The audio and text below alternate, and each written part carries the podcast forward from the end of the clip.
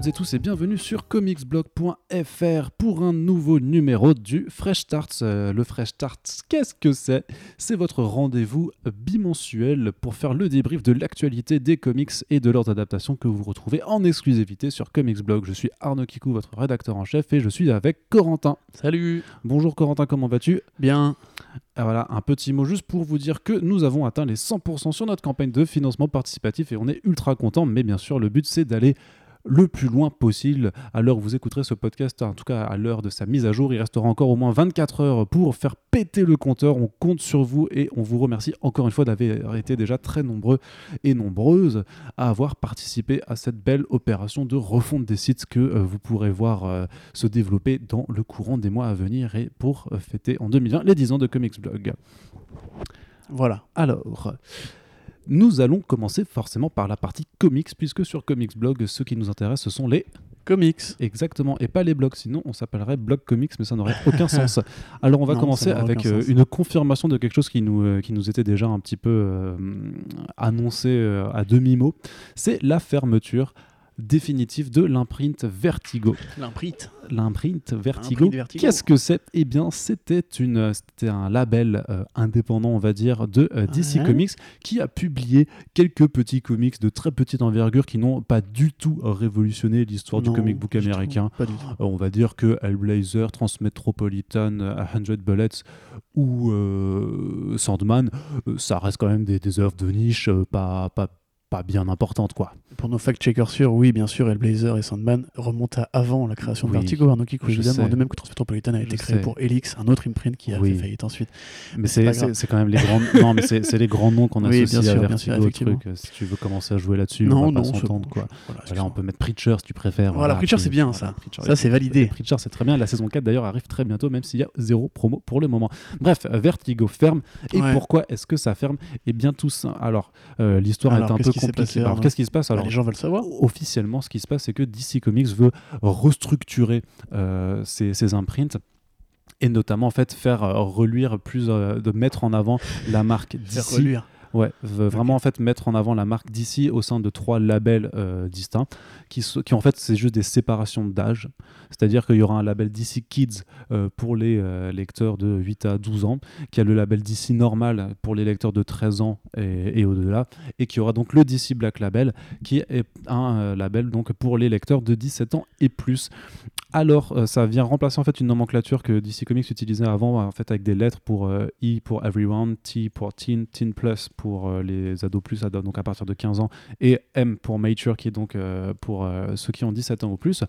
Mais il y a eu pas mal de, renseignements et de bruits de couloir en tout cas qui, nous ont été rapportés par le très informé Rich Johnston de Bleeding Cool, dont je pense en tout cas que, là dans, ce cas-là les informations sont plutôt adéquates. C'est en fait c'est que tout, est un peu lié en fait à, la nouvelle présidence qu'il y a chez, chez DC Entertainment, donc qui a été pris en main par Pam Lifford une dame qui a travaillé chez Disney auparavant et qui est beaucoup plus intéressée, a priori en tout cas de ce qu'on voit de, chez DC depuis quelques mois, euh, par l'image de marque et par vente du, du- du produit de licence qui n'atteindra pas en fait cette image, que pour raconter des histoires ou pour prendre des risques et prendre des risques justement prendre des risques éditoriaux et euh, faire de la et, euh, et vraiment aller de l'avant dans la créativité. C'était la patte de Vertigo. C'est vraiment sous l'entreprise de Karen Berger notamment que, que vraiment que l'imprint a vraiment façonné tout un pan de l'histoire culturelle des comics et a notamment permis à Image Comics par exemple de devenir le fleuron de l'indépendant actuellement. Mais euh, la prise de risque justement c'est pas c'est plus au programme et Vertigo ne proposait depuis euh, quelques années Enfin, depuis le départ donc de Karen Berger en 2013 et Shelley Bond deux ans plus tard en 2015, il me semble, c'était euh, vraiment voilà, il y avait plus de grandes séries chez euh, chez Vertigo. Fable, c'était c'était éteinte. American Vampire était en pause. Et il y a eu quelques mini-séries, ça on en a déjà parlé pendant pas mal de podcasts, hein, c'est qu'il y avait pas mal de mini-séries qui étaient plutôt, plutôt intéressantes à suivre. Mais euh, même s'il y avait une relance, euh, notamment de la franchise Sandman euh, l'été dernier, euh, les autres titres n'avaient pas non plus une énorme envergure. Et surtout, il y a eu pas mal d'incidents euh, éditoriaux qui, qui qui ont eu lieu. Bon, alors le premier, c'était le titre Border Town qui a été annulé en cours de route, pour... mais alors là, pour une raison assez équivoque, c'est que bah, le, le, pour scandale sexuel. Voilà, le scénariste était impliqué dans un scandale sexuel et euh, le, reste de l'équipe, le reste de l'équipe créative, de toute façon, avait décidé d'arrêter de, de, produire le comic book. Mais il y a eu notamment un autre cas, c'est celui de euh, Second Coming, un titre de euh, Mark Russell et Richard Pace. Donc Mark Russell, c'est un auteur satiriste qui a écrit auparavant deux bouquins en fait pour se foutre de la gueule des religions en général. Et avec Second Coming, en fait, c'est un peu le, prolongement spirituel ces deux, de ces deux bouquins. C'est-à-dire que ça devait montrer un Jésus qui revient sur Terre pour euh, réapprendre en fait euh, aux côtés du Superman euh, présent sur Terre en fait pour réapprendre en fait à se faire aimer des hommes, à faire passer un message. Et ils allaient confronter du coup le fait que bah, la super force et super pouvoir c'est pas forcément meilleur que l'amour universel que prêche le Fils de Dieu. Bref, ça ça, ça, il y a eu des remous, il y avait eu des reportages sur les, les, habituels Fox News et tout ce genre de choses. Et l'équipe créative avait demandé à récupérer les droits de sa série pour pouvoir la publier ailleurs puisque au fur et à mesure des mois qui passaient, les demandes de réécriture, de changement de contenu, en fait, n'étaient plus du tout en adéquation avec ce que euh, l'auteur et, l'artiste voulaient raconter. Et ça tombait bien. Et ça tombait bien. Et il y, y, a un autre cas justement qu'on a, qu'on a vu juste avant l'annonce de la fermeture, c'est le titre Safe Sex de, alors je me rappelle plus du nom de l'autrice, c'est de continue, continue, continue. Euh, ouais. Donc un, titre Safe Sex euh, dessiné par Michael Dowling qui avait notamment fait Unfollow chez, chez Vertigo et justement qui a suivi exactement le, le même cours de route, c'est-à-dire qu'il ne sera pas publié chez Vertigo au final mais chez Image Comics. Pourquoi? Bah Parce que ça allait parler de cul. Grosso modo, c'est un thriller social euh, dont, avec des thématiques sexuelles très, très prononcées. Donc l'autrice, c'est Tina. Eh ben voilà, on, on, arrive une seconde. Euh, Tina Horn. Ouais, Tina Horn. Voilà, je, confondais avec Tina Howard. C'était Tina Horn, pardon. Enfin, tu confonds les Tina Horn. Bah oui, bah écoute, il y, a des syllabes qui se ressemblent. Eh et, oui, tout à voilà, fait. Et je, suis confus. Bref, euh, on voyait donc de toute façon qu'il y, y, a un problème de contenu en fait que, que tous les titres qui, qui, étaient un peu plus edgy ou un peu plus provocateurs en fait n'ont plus leur place chez, chez Vertigo. Euh, Reed Johnson euh, disait aussi que en fait Pam, Pam Lefford apparemment a horreur des imprints vraiment elle trouve ça superflu et, et, elle préfère en fait juste une nomenclature en, fonction de l'âge. Et il y a quelque chose qui est assez intéressant dans, ce, dans ces trois labels c'est qu'en fait avant avais, si tu as bien écouté tu avais quatre classifications d'âge maintenant tu n'as plus que trois labels. Et euh, ce que Rich euh, soulevait c'est que les titres qui étaient Teen Plus qui normalement seront maintenant dans le DC normal, c'est-à-dire à partir de 13 ans. Le Teen Plus était à partir de 15 ans. Et il demande, c'est-à-dire est-ce que tous ces titres qui étaient comme ça euh, vont devoir du coup lisser leur contenu pour pouvoir être aussi accessibles aux, lecteurs de 13 ans, puisqu'il n'y aura pas, il y a pas, puisqu'il a plus de, place pour eux dans, un, dans, dans une nomenclature d'âge définie. Et dit autant il y a certains titres euh, comme des Batman ou des choses comme ça qui pourraient passer en DC Black Label, euh, autant il y a des titres comme, je sais pas si un Aquaman ou un Suicide Squad et, était Teen Plus, en fait, ben, ça, va, ça va devoir sûrement ben, faire des concessions sur, euh, sur le contenu euh, graphique, notamment euh, de, de, la bande dessinée. J'ai beaucoup parlé. Oui. Est-ce que tu, on peut, tu, tu, veux un peu développer Oui, ce bah, va développer, tu as déjà bien développé, mais moi ça. Beau, y a, parce qu'il y a beaucoup de choses à dire en fait derrière cette, oui, tout à fait, cette fermeture. Mais en fait, personnellement, c'est cette centralisation oui, autour du contenu je sais pas si on peut dire du puritanisme ou de, la phobie vis-à-vis de tout ce qui va justement sortir un peu du cadre et de, comme on l'avait vu avec la fameuse polémique euh, sur Batman, Batman, Batman, Dam 1, effectivement. Mais il faut voir aussi l'évolution parce que ça va mettre, euh, je te, je te, coupe un petit peu, mais ça va mettre en parallèle en fait de tous les bouleversements qu'il y a eu sur le DC Black Label. Parce qu'on on vous rappelle quand même que quand ça avait été annoncé, le Black Label c'était un imprint qui se caractérisait par un contenu euh, raw, tu vois, vraiment euh, mature, hard-boiled, on va dire. Ah, c'était la, la, promesse après. Ouais, c'était la... non, mais voilà, c'était quand, comment c'était présenté, où il y aurait ben, voilà, liberté totale aux créateurs, ça irait, voilà, ce serait pour les adultes, c'était clairement affirmé. Et à côté de ça, il y avait le, format prestige des single issues. Et on a vu dès l'apparition du premier numéro de Batman Damned, effectivement, que d'un coup, ça, ça, posait problème en fait de, de, proposer du contenu réellement adulte, sachant que par contenu réellement adulte, là, dans ce premier numéro, c'était juste qu'on voyait le pénis ombragé de, de Bruce Wayne, euh, qui n'est autre qu'un être humain, et donc euh, qu'on a le droit de. Qui a, oui, qui a une bite. Voilà, qui, qui, a un zizi comme tout le monde. Dans les catégories d'êtres humains, en général, il y en a une qui a une bite et qui est assez bien présentée. Voilà. Il y en a même deux qui ont une bite, en fait. Mais voilà. voilà. Et c'est juste qu'on a vu après des titres qui avaient été annoncé dont on n'a plus jamais entendu parler. Il y avait notamment The Other History of, of DC Universe par John Ridley qui, qui devait montrer. Un titre revendicatif sur la cause des Noirs dans les super-héros. C'est ça, ça, ça, devait montrer en fait euh, l'histoire de, DC Comics, mais du point de vue des minorités ethniques. Mais tout ça, en fait, ça participe, je pense, d'un. Comme tu disais, enfin, as dit, hein, du lissage Euh. On pourrait aussi parler de censure, hein. c'est pas forcément. euh, Bah, censure, non, parce que. Bah, mais pas censure généralisée, mais je veux dire censure de certaines thématiques. Parce que les titres sont quand même publiés, mais on sait par exemple que Libermero a dû euh, publier, enfin a dû redessiner pas mal de planches de, Ouais. de Batman Dam. Et il y avait un, en colère, d'ailleurs. ouais, il y avait un post Instagram du dernier, où, puisque le dernier numéro est sorti cette semaine.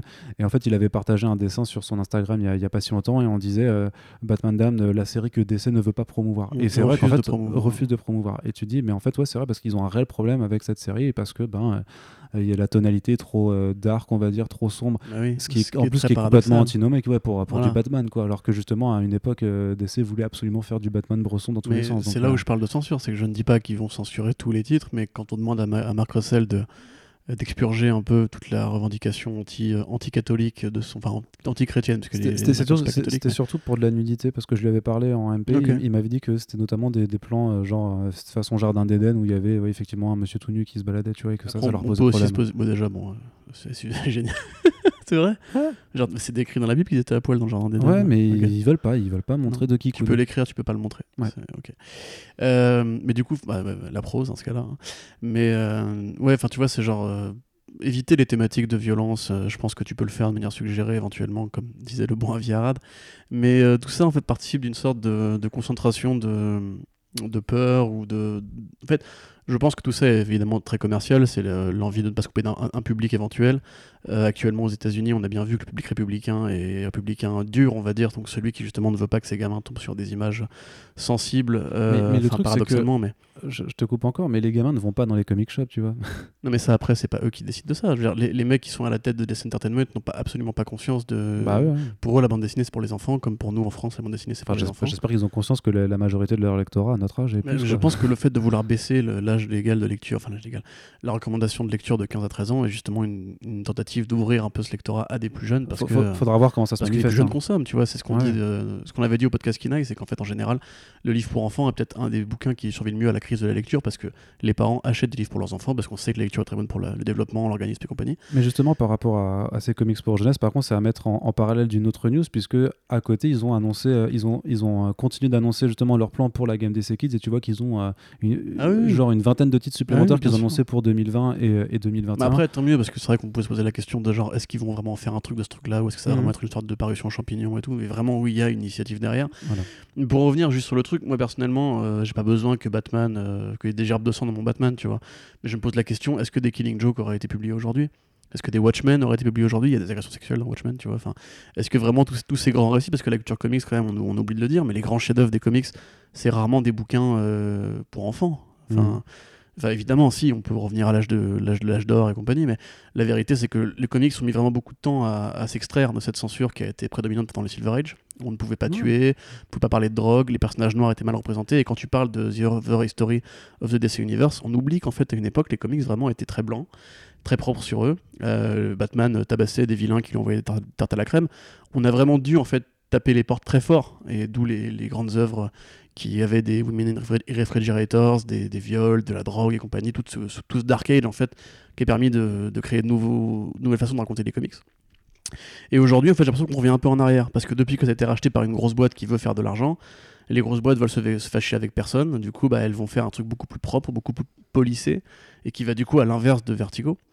Euh, mais ce qui est marrant en plus, c'est que Vertigo, la, la boîte Vertigo est née d'un problème de classification. Puisqu'au départ, justement, après euh, la création du. Enfin, la fin du Bronze Age, quand on a vu tous ces grands auteurs, les Miller, les Moore, les Morrison et compagnie qui sont arrivés, qui avaient des histoires à raconter pour les plus vieux, avec des thématiques sur la drogue, euh, le sexe, la violence urbaine, la délinquance et compagnie, on a proposé un sigle suggéré pour les lecteurs plus adultes, qui du coup a fait fuir Frank Miller et Alan Moore de chez DC Comics à l'époque. Et de cette classification, comme on voulait pas l'assumer et qu'elle elle vexait un peu les gens, elle vexait les auteurs qui, ne- qui avaient peur de se retrouver confinés dans un truc particulier, on en a fait une image de marque et on a créé le, le Vertigo avec des séries DC Comics au départ. Et ce qui est dingue, c'est que du coup, on revient complètement en arrière et c'est très symbolique de tuer Vertigo au moment où justement tu reviens sur un truc beaucoup plus propre, beaucoup plus sage, beaucoup plus calme. Moi, je veux dire, dans la BD européenne, la BD pour adultes, la vraie, c'est pas rare de voir des, des zigounettes. C'est pas rare de voir du sexe, ça existera Bah pas. Il y a même toute une culture de la bande dessinée italienne, par exemple, qui adore le cul. Et je trouve ça vraiment. Après, c'est vu d'Europe, on a une culture plus ouverte, certainement. On a vécu différemment euh, le christianisme et, euh, et l'évolution des mentalités. On aime la, la bande dessinée de genre, on aime même le genre en général. Mais c'est quand même dingue de se dire que la nation américaine en général revient vraiment en arrière sur plein de sujets.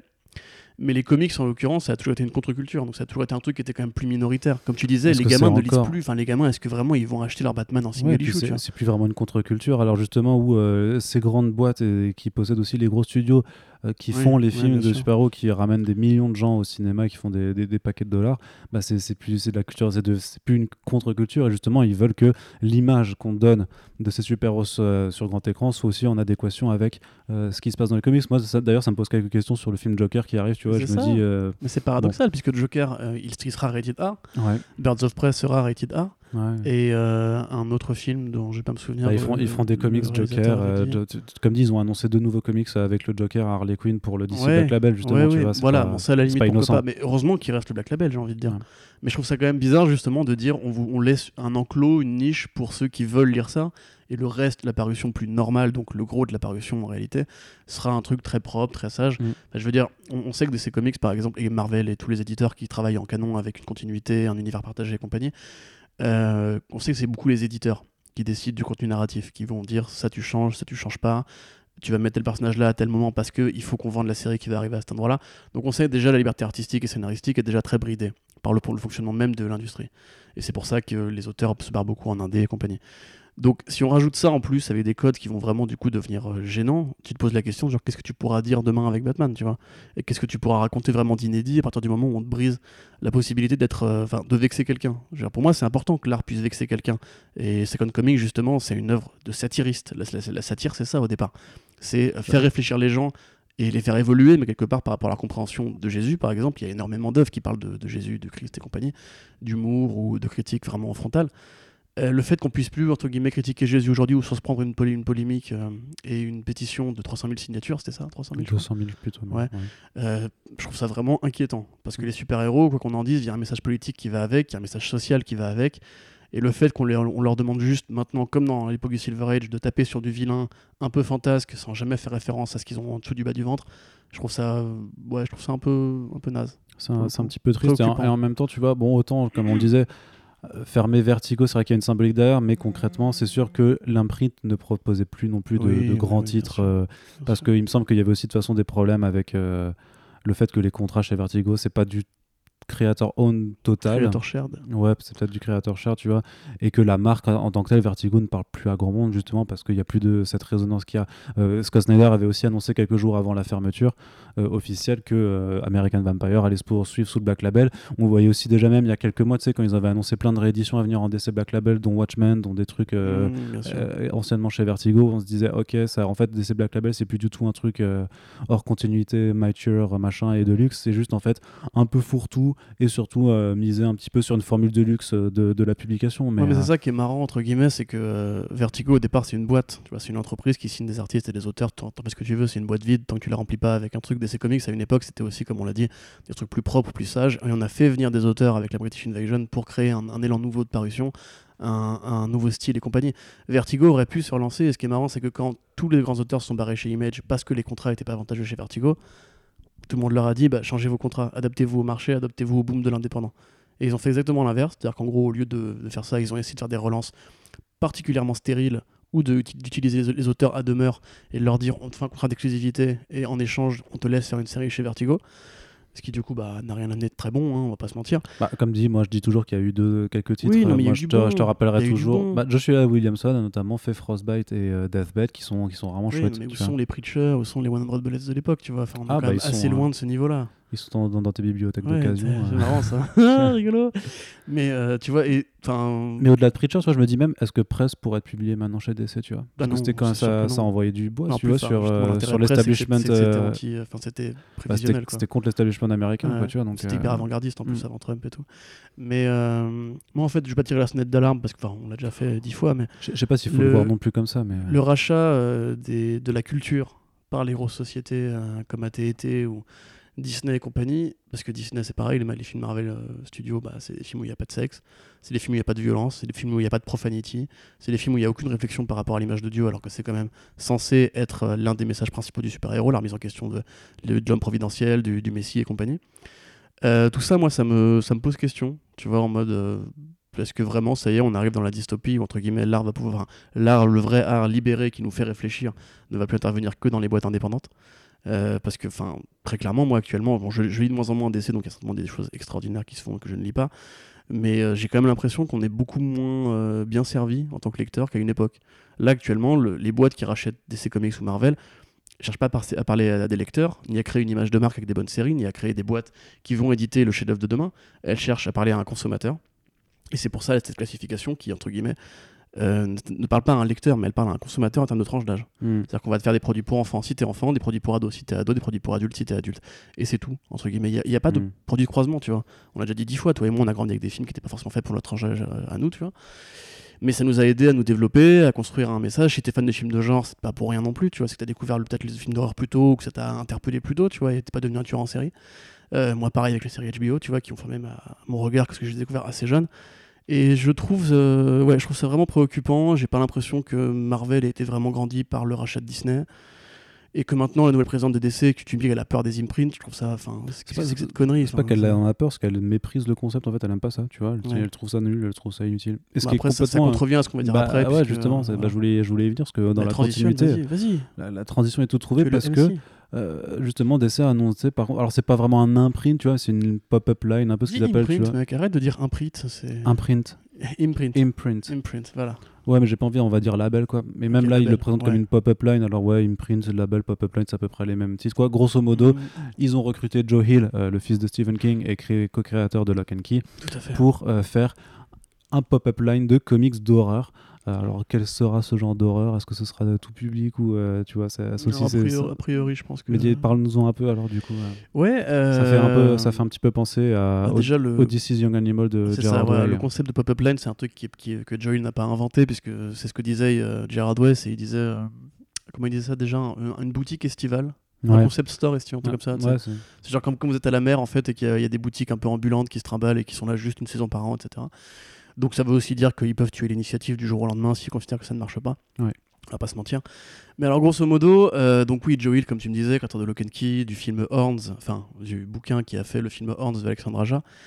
Euh, très bon film euh, où Harry Potter dit à deux flics de se sucer dans, leur, dans une bagnole et ils le font et c'est trop bien. Et enfin, il n'y a pas, pas, pas, que pour ça, mais c'est trop bien, en partie pour ça. Euh, donc effectivement, oui, il a, il a annoncé en gros un truc qui va répondre un petit peu à la mort de Vertigo, puisque comme je le dis dans l'article, Vertigo, c'est trois trucs au départ. C'est des super-héros qu'on va détourner pour en faire des trucs plus euh, profonds, adultes, euh, psychédéliques, matures, ce que, ce que vous voulez. Et donc du coup, bah, ça, a priori, c'est le Black Label. C'est-à-dire des lectures d'auteurs sur les super-héros. Mmh. et plus sombre et plus magique avec Batman Damned. Euh, c'est du psychédélique avec euh, un côté quatrième mur, euh, comme Shane the Changing Man ou Doom Patrol et compagnie, et ça a priori bah, c'est Young Animal. Et donc bah, il restait que l'horreur, entre guillemets, qui correspond plus à la période Shelly Band, qui du coup bah, est redirigée vers cette, cette boîte-là qui s'appelle donc Hill House. Donc un jeu de mots avec la maison sur la colline et le nom de Joe Hill, évidemment, je ne vous apprends rien. donc il y a cinq titres qui ont été annoncés. Euh, avec donc, des vétérans de Vertigo, enfin deux en, en, l'occurrence Mike Carey, créateur de, de, de, Lucifer, spin-off de Sandman, qui n'a pas, pas inspiré la série télé du même nom. Ah bon? Euh, Non. et euh, je t'avais dit qu'il fallait justifier l'article.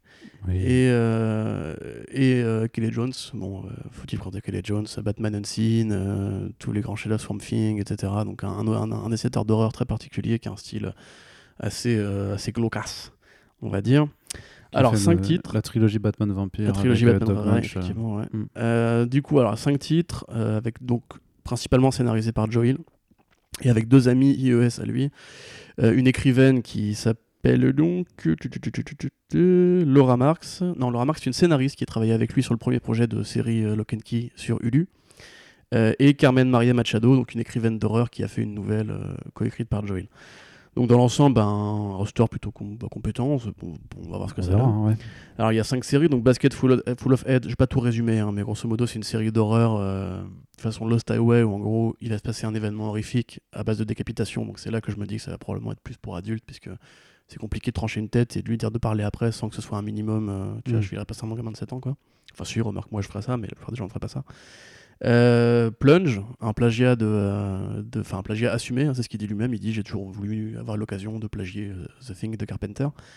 Donc une histoire, une expédition qui dans les années 80 se perd dans le Grand Nord et un jour réapparaît et on va envoyer des scientifiques pour les trouver. Évidemment ils vont être bloqués par la tempête. Évidemment il y aura de l'horreur. Évidemment il y aura des trucs un peu cosmico-lovecraftiens. The Dallas Family, donc un truc plus conventionnel avec une maison de poupée un peu hantée. Euh, The Low Low Woods, une histoire d'épidémie, qui, euh, d'épidémie dans une ville minière qui euh, efface la mémoire des gens. Mhm. Et Daphne Byrne, qui sera donc celle de Kelly Jones en l'occurrence. Une série située dans les années 80 à New York quand une jeune héroïne découvre qu'une entité maléfique se cache dans ses entrailles. Donc tout ça, voilà, il y aura des backups en plus pour un- une autre série qui s'appelle Sea Dogs, qui sera aussi travaillée par Joe Hill. Alors on n'a pas tous les dessinateurs parce qu'on n'a pas celui de Plunge, mais sinon on a du coup du Léo Max. Je ne sais pas si ça te dit quelque chose. Léo Max. Pas grand chose, non. Peter Gross, donc avec McCarey sur The Bien Family. sûr, ouais. Euh, Danny sur The Lolo Woods et donc Kelly Jones et Laura Mark sur Daphne Byrne.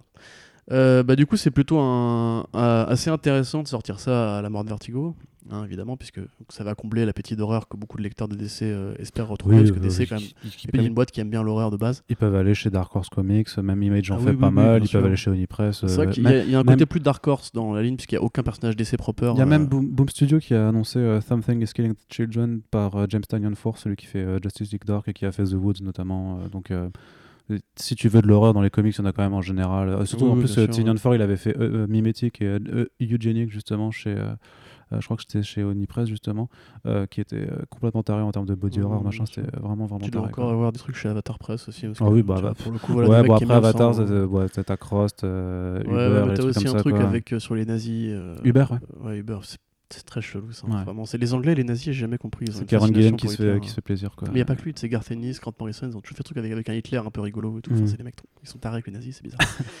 mais euh, voilà. Enfin, je sais que toi, euh, étant alsacien, ça ne te choque pas. mais- Non, bah non, tu sais, nous, c'est notre, notre, notre culture, du bien coup. sûr. Voilà, le, le- le grand, le grand maître. Ah ouais. Euh, du coup, bah, effectivement, c'est intéressant de proposer ça maintenant. Après, il faut voir la qualité des titres en question. On voit que vraiment, bah, Joel, qui a ramené quasiment tous ses potes, euh, se fait plaisir, donc il doit avoir un contrôle créatif, comme l'avait déjà Gerard Way avec Young Animal. hein. Young Animal, il n'y a pas de concession au normal ou au compréhensible. hein. C'est Mm. c'est que des trucs tarés, euh, des séries pour hipsters un peu, un peu chelous, de l'hommage à Morrison constant, etc. Euh, moi j'attends un peu de voir ce que ça va donner. Les titres en, en l'occurrence ne font pas tous rêver, quoi. Enfin, par, par Plunge, on va dire. Et euh, The Lolo Woods. Mais, euh, parce que Danny, voilà. Mais euh, je sais pas quoi en dire en fait, tu vois, c'est bien, euh, c'est intéressant de le faire et ça, ça contrevient à la, à la logique qui veut que du coup DC ne crée plus et se mette des barrières. Mm. Mais euh, comme tu dis, ça, ça a un peu la gueule de série d'horreur de Dark Horse que personne ne lit. Ouais. Donc euh, voilà, à voir. Après, j'aime bien Joe Hill en général, donc il faudra suivre ce qui s'en Non, non, voilà, toi, c'est juste un. Non, non, mais c'est juste que ça fait, ça participe à ce débrief un peu complet sur la, la, si tu veux, la nouvelle, le nouveau façonnement éditorial que DC est en train de faire sur cette Ouais, année. Parce que Young Animal va être relancé aussi. Ouais, ça arrive très prochainement. Là, là, d'ailleurs. cet été, ouais. Mm, mm, mm. Avec du Green Lantern euh, psychédélique. Et puis on l'avait dit euh, juste avant qu'il y a eu euh, beaucoup d'annonces aussi sur tous les, euh, les, euh, le label DC Kids, puisque justement là aussi hein, on on l'a pas précisé avant, mais à la base DC voulait faire deux labels euh, différenciés, DC Inc et DC Zoom. Euh, en fait c'était euh, donc euh, le lectorat jeunesse ou young adult. Euh, du coup ils combinent le tout euh, sous ce DC Kids. et euh, parmi tous les projets, moi il y en a un seul qui m'intéresse réellement, c'est le nouveau volume de euh, Batman Little Gotham. Alors Ah qui ouais s'a- qui s'appelle euh, Once Upon a Time, je crois. non, t'es euh, dur. Hein dur, il y a quand même euh, le Harley Quinn de Mariko Tamaki. Ah oui, c'est vrai, c'est vrai. T'as Steve Pugh qui, dessine qui est très beau. Mais Et euh, un, un projet qui, moi, me fait, me fait kiffer, c'est Swamp Kid. Euh, bon, Ouais. après, je suis un putain de baiser de Swamp Thing, mais il y a un autre truc Something qui a été c'est- annoncé d'ailleurs en plus. c'est intéressant, ouais, on va en parler, c'est intéressant, mais. euh, Enfin, Non, je parle Ouais. en comics. Il y a un autre Ah euh, Swamp Thing comics, ouais. Alors il y, a- y a rien, il y a rien comme visuel. Il y a une autre équipe créative, mais ça a juste été annoncé qu'il y aura un deuxième truc euh, sur Swamp Thing. Ils, ont, ils ont été très divers. hein. Il y a du Mister Miracle, il y a du, du, du Zatanna, il y a du. Constantine. ils, brassent un petit peu tout, vraiment. Bah, sur Swamp Thing, en fait, c'est un truc qui est un personnage qui, qui est pas dans le canon, qui est donc un, un gamin qui va à l'école et qui a une créature des marais comme à l'école. Et en fait, c'est raconté en prose euh, et avec des petits dessins, comme si c'était un, un carnet de, de cours en fait. Sais, avec un, un carnet spiral, quoi, on va dire. Ouais. Et les dessins sont trop mignons, on dirait que c'est fait au crayon de couleur et tout. Mm. Ça a l'air mortel. J'ai très, très hâte de voir ça. Comme dit, ils ont raison de développer ce genre d'initiative jeunesse, puisque on, on l'a déjà vu avec les chiffres du marché, c'est euh, vraiment dans, dans le rayon jeunesse, en fait, que hors des comic shops notamment, que Mhm. ces bouquins-là se, vendent par palanquet, quoi. Tu peux Je faire des bons dire, bouquins pour enfants aussi. Veux dire, ils ont aussi des, des programmes avec euh, bah, les bourses d'école et euh, il y a aussi Scholastic qui fait, qui fait pas mal de, de- de- d'ouvrages comme ça où vraiment en fait les, quand tu vois le nombre d'exemplaires vendus mais euh, c'est, à faire rougir les, les, les, les TPB en, en comic shop tu vois Ouais, c'est numé- ouf. numériquement après euh, c'est un peu con de se dire que cette partie parce qu'après bon on va pas se mentir les ricains ils ont aussi la capacité enfin euh, oui et non parce qu'ils font aussi des films d'animation qui sont lus qui sont accessibles par des différents publics mais en l'occurrence les bouquins pour enfants moi j'en ai lu quelques-uns mais en général c'est vraiment pour enfants tu vois il Ouais. n'y a pas cette qualité à la Pixar ou Miyazaki d'être euh, perméable pour différents différents degrés quoi Donc effectivement, moi, alors Harley Quinn me plaît parce que ça a plus l'air d'être un bouquin euh, plus, plus libre, on va dire. Ouais. Mais euh, dans l'ensemble, sinon, le... ça ne fait pas rêver. hein, le- la ligne. Non, non, euh, non, il y a, il y a des trucs, il y a deux, trois trucs que j'ai remarqué aussi, c'est que notamment Teen Titans Go, en fait, poursuivra là-dedans, directement en graphic novel, enfin en, petit album, quoi, et, ouais. ça, et ça fait écho à son annulation en single issues, en fait. Tout à fait, bah, c'était assez évident. Mm, mm, Mais tu sais, je sais pas, enfin, moi, j'ai lu Mera, Tide- Mera Tidebreaker. mm. Ouais, Euh, c'est c'est pas bon. de Daniel Euh, non, Page, là. c'est pas bon, bien. Vraiment, non, vraiment Ok. pas du tout. C'est vraiment, c'est pour les gosses D'accord, ouais. de 4 ans Ok. qui sont un peu en retard. Ah, c'est horrible.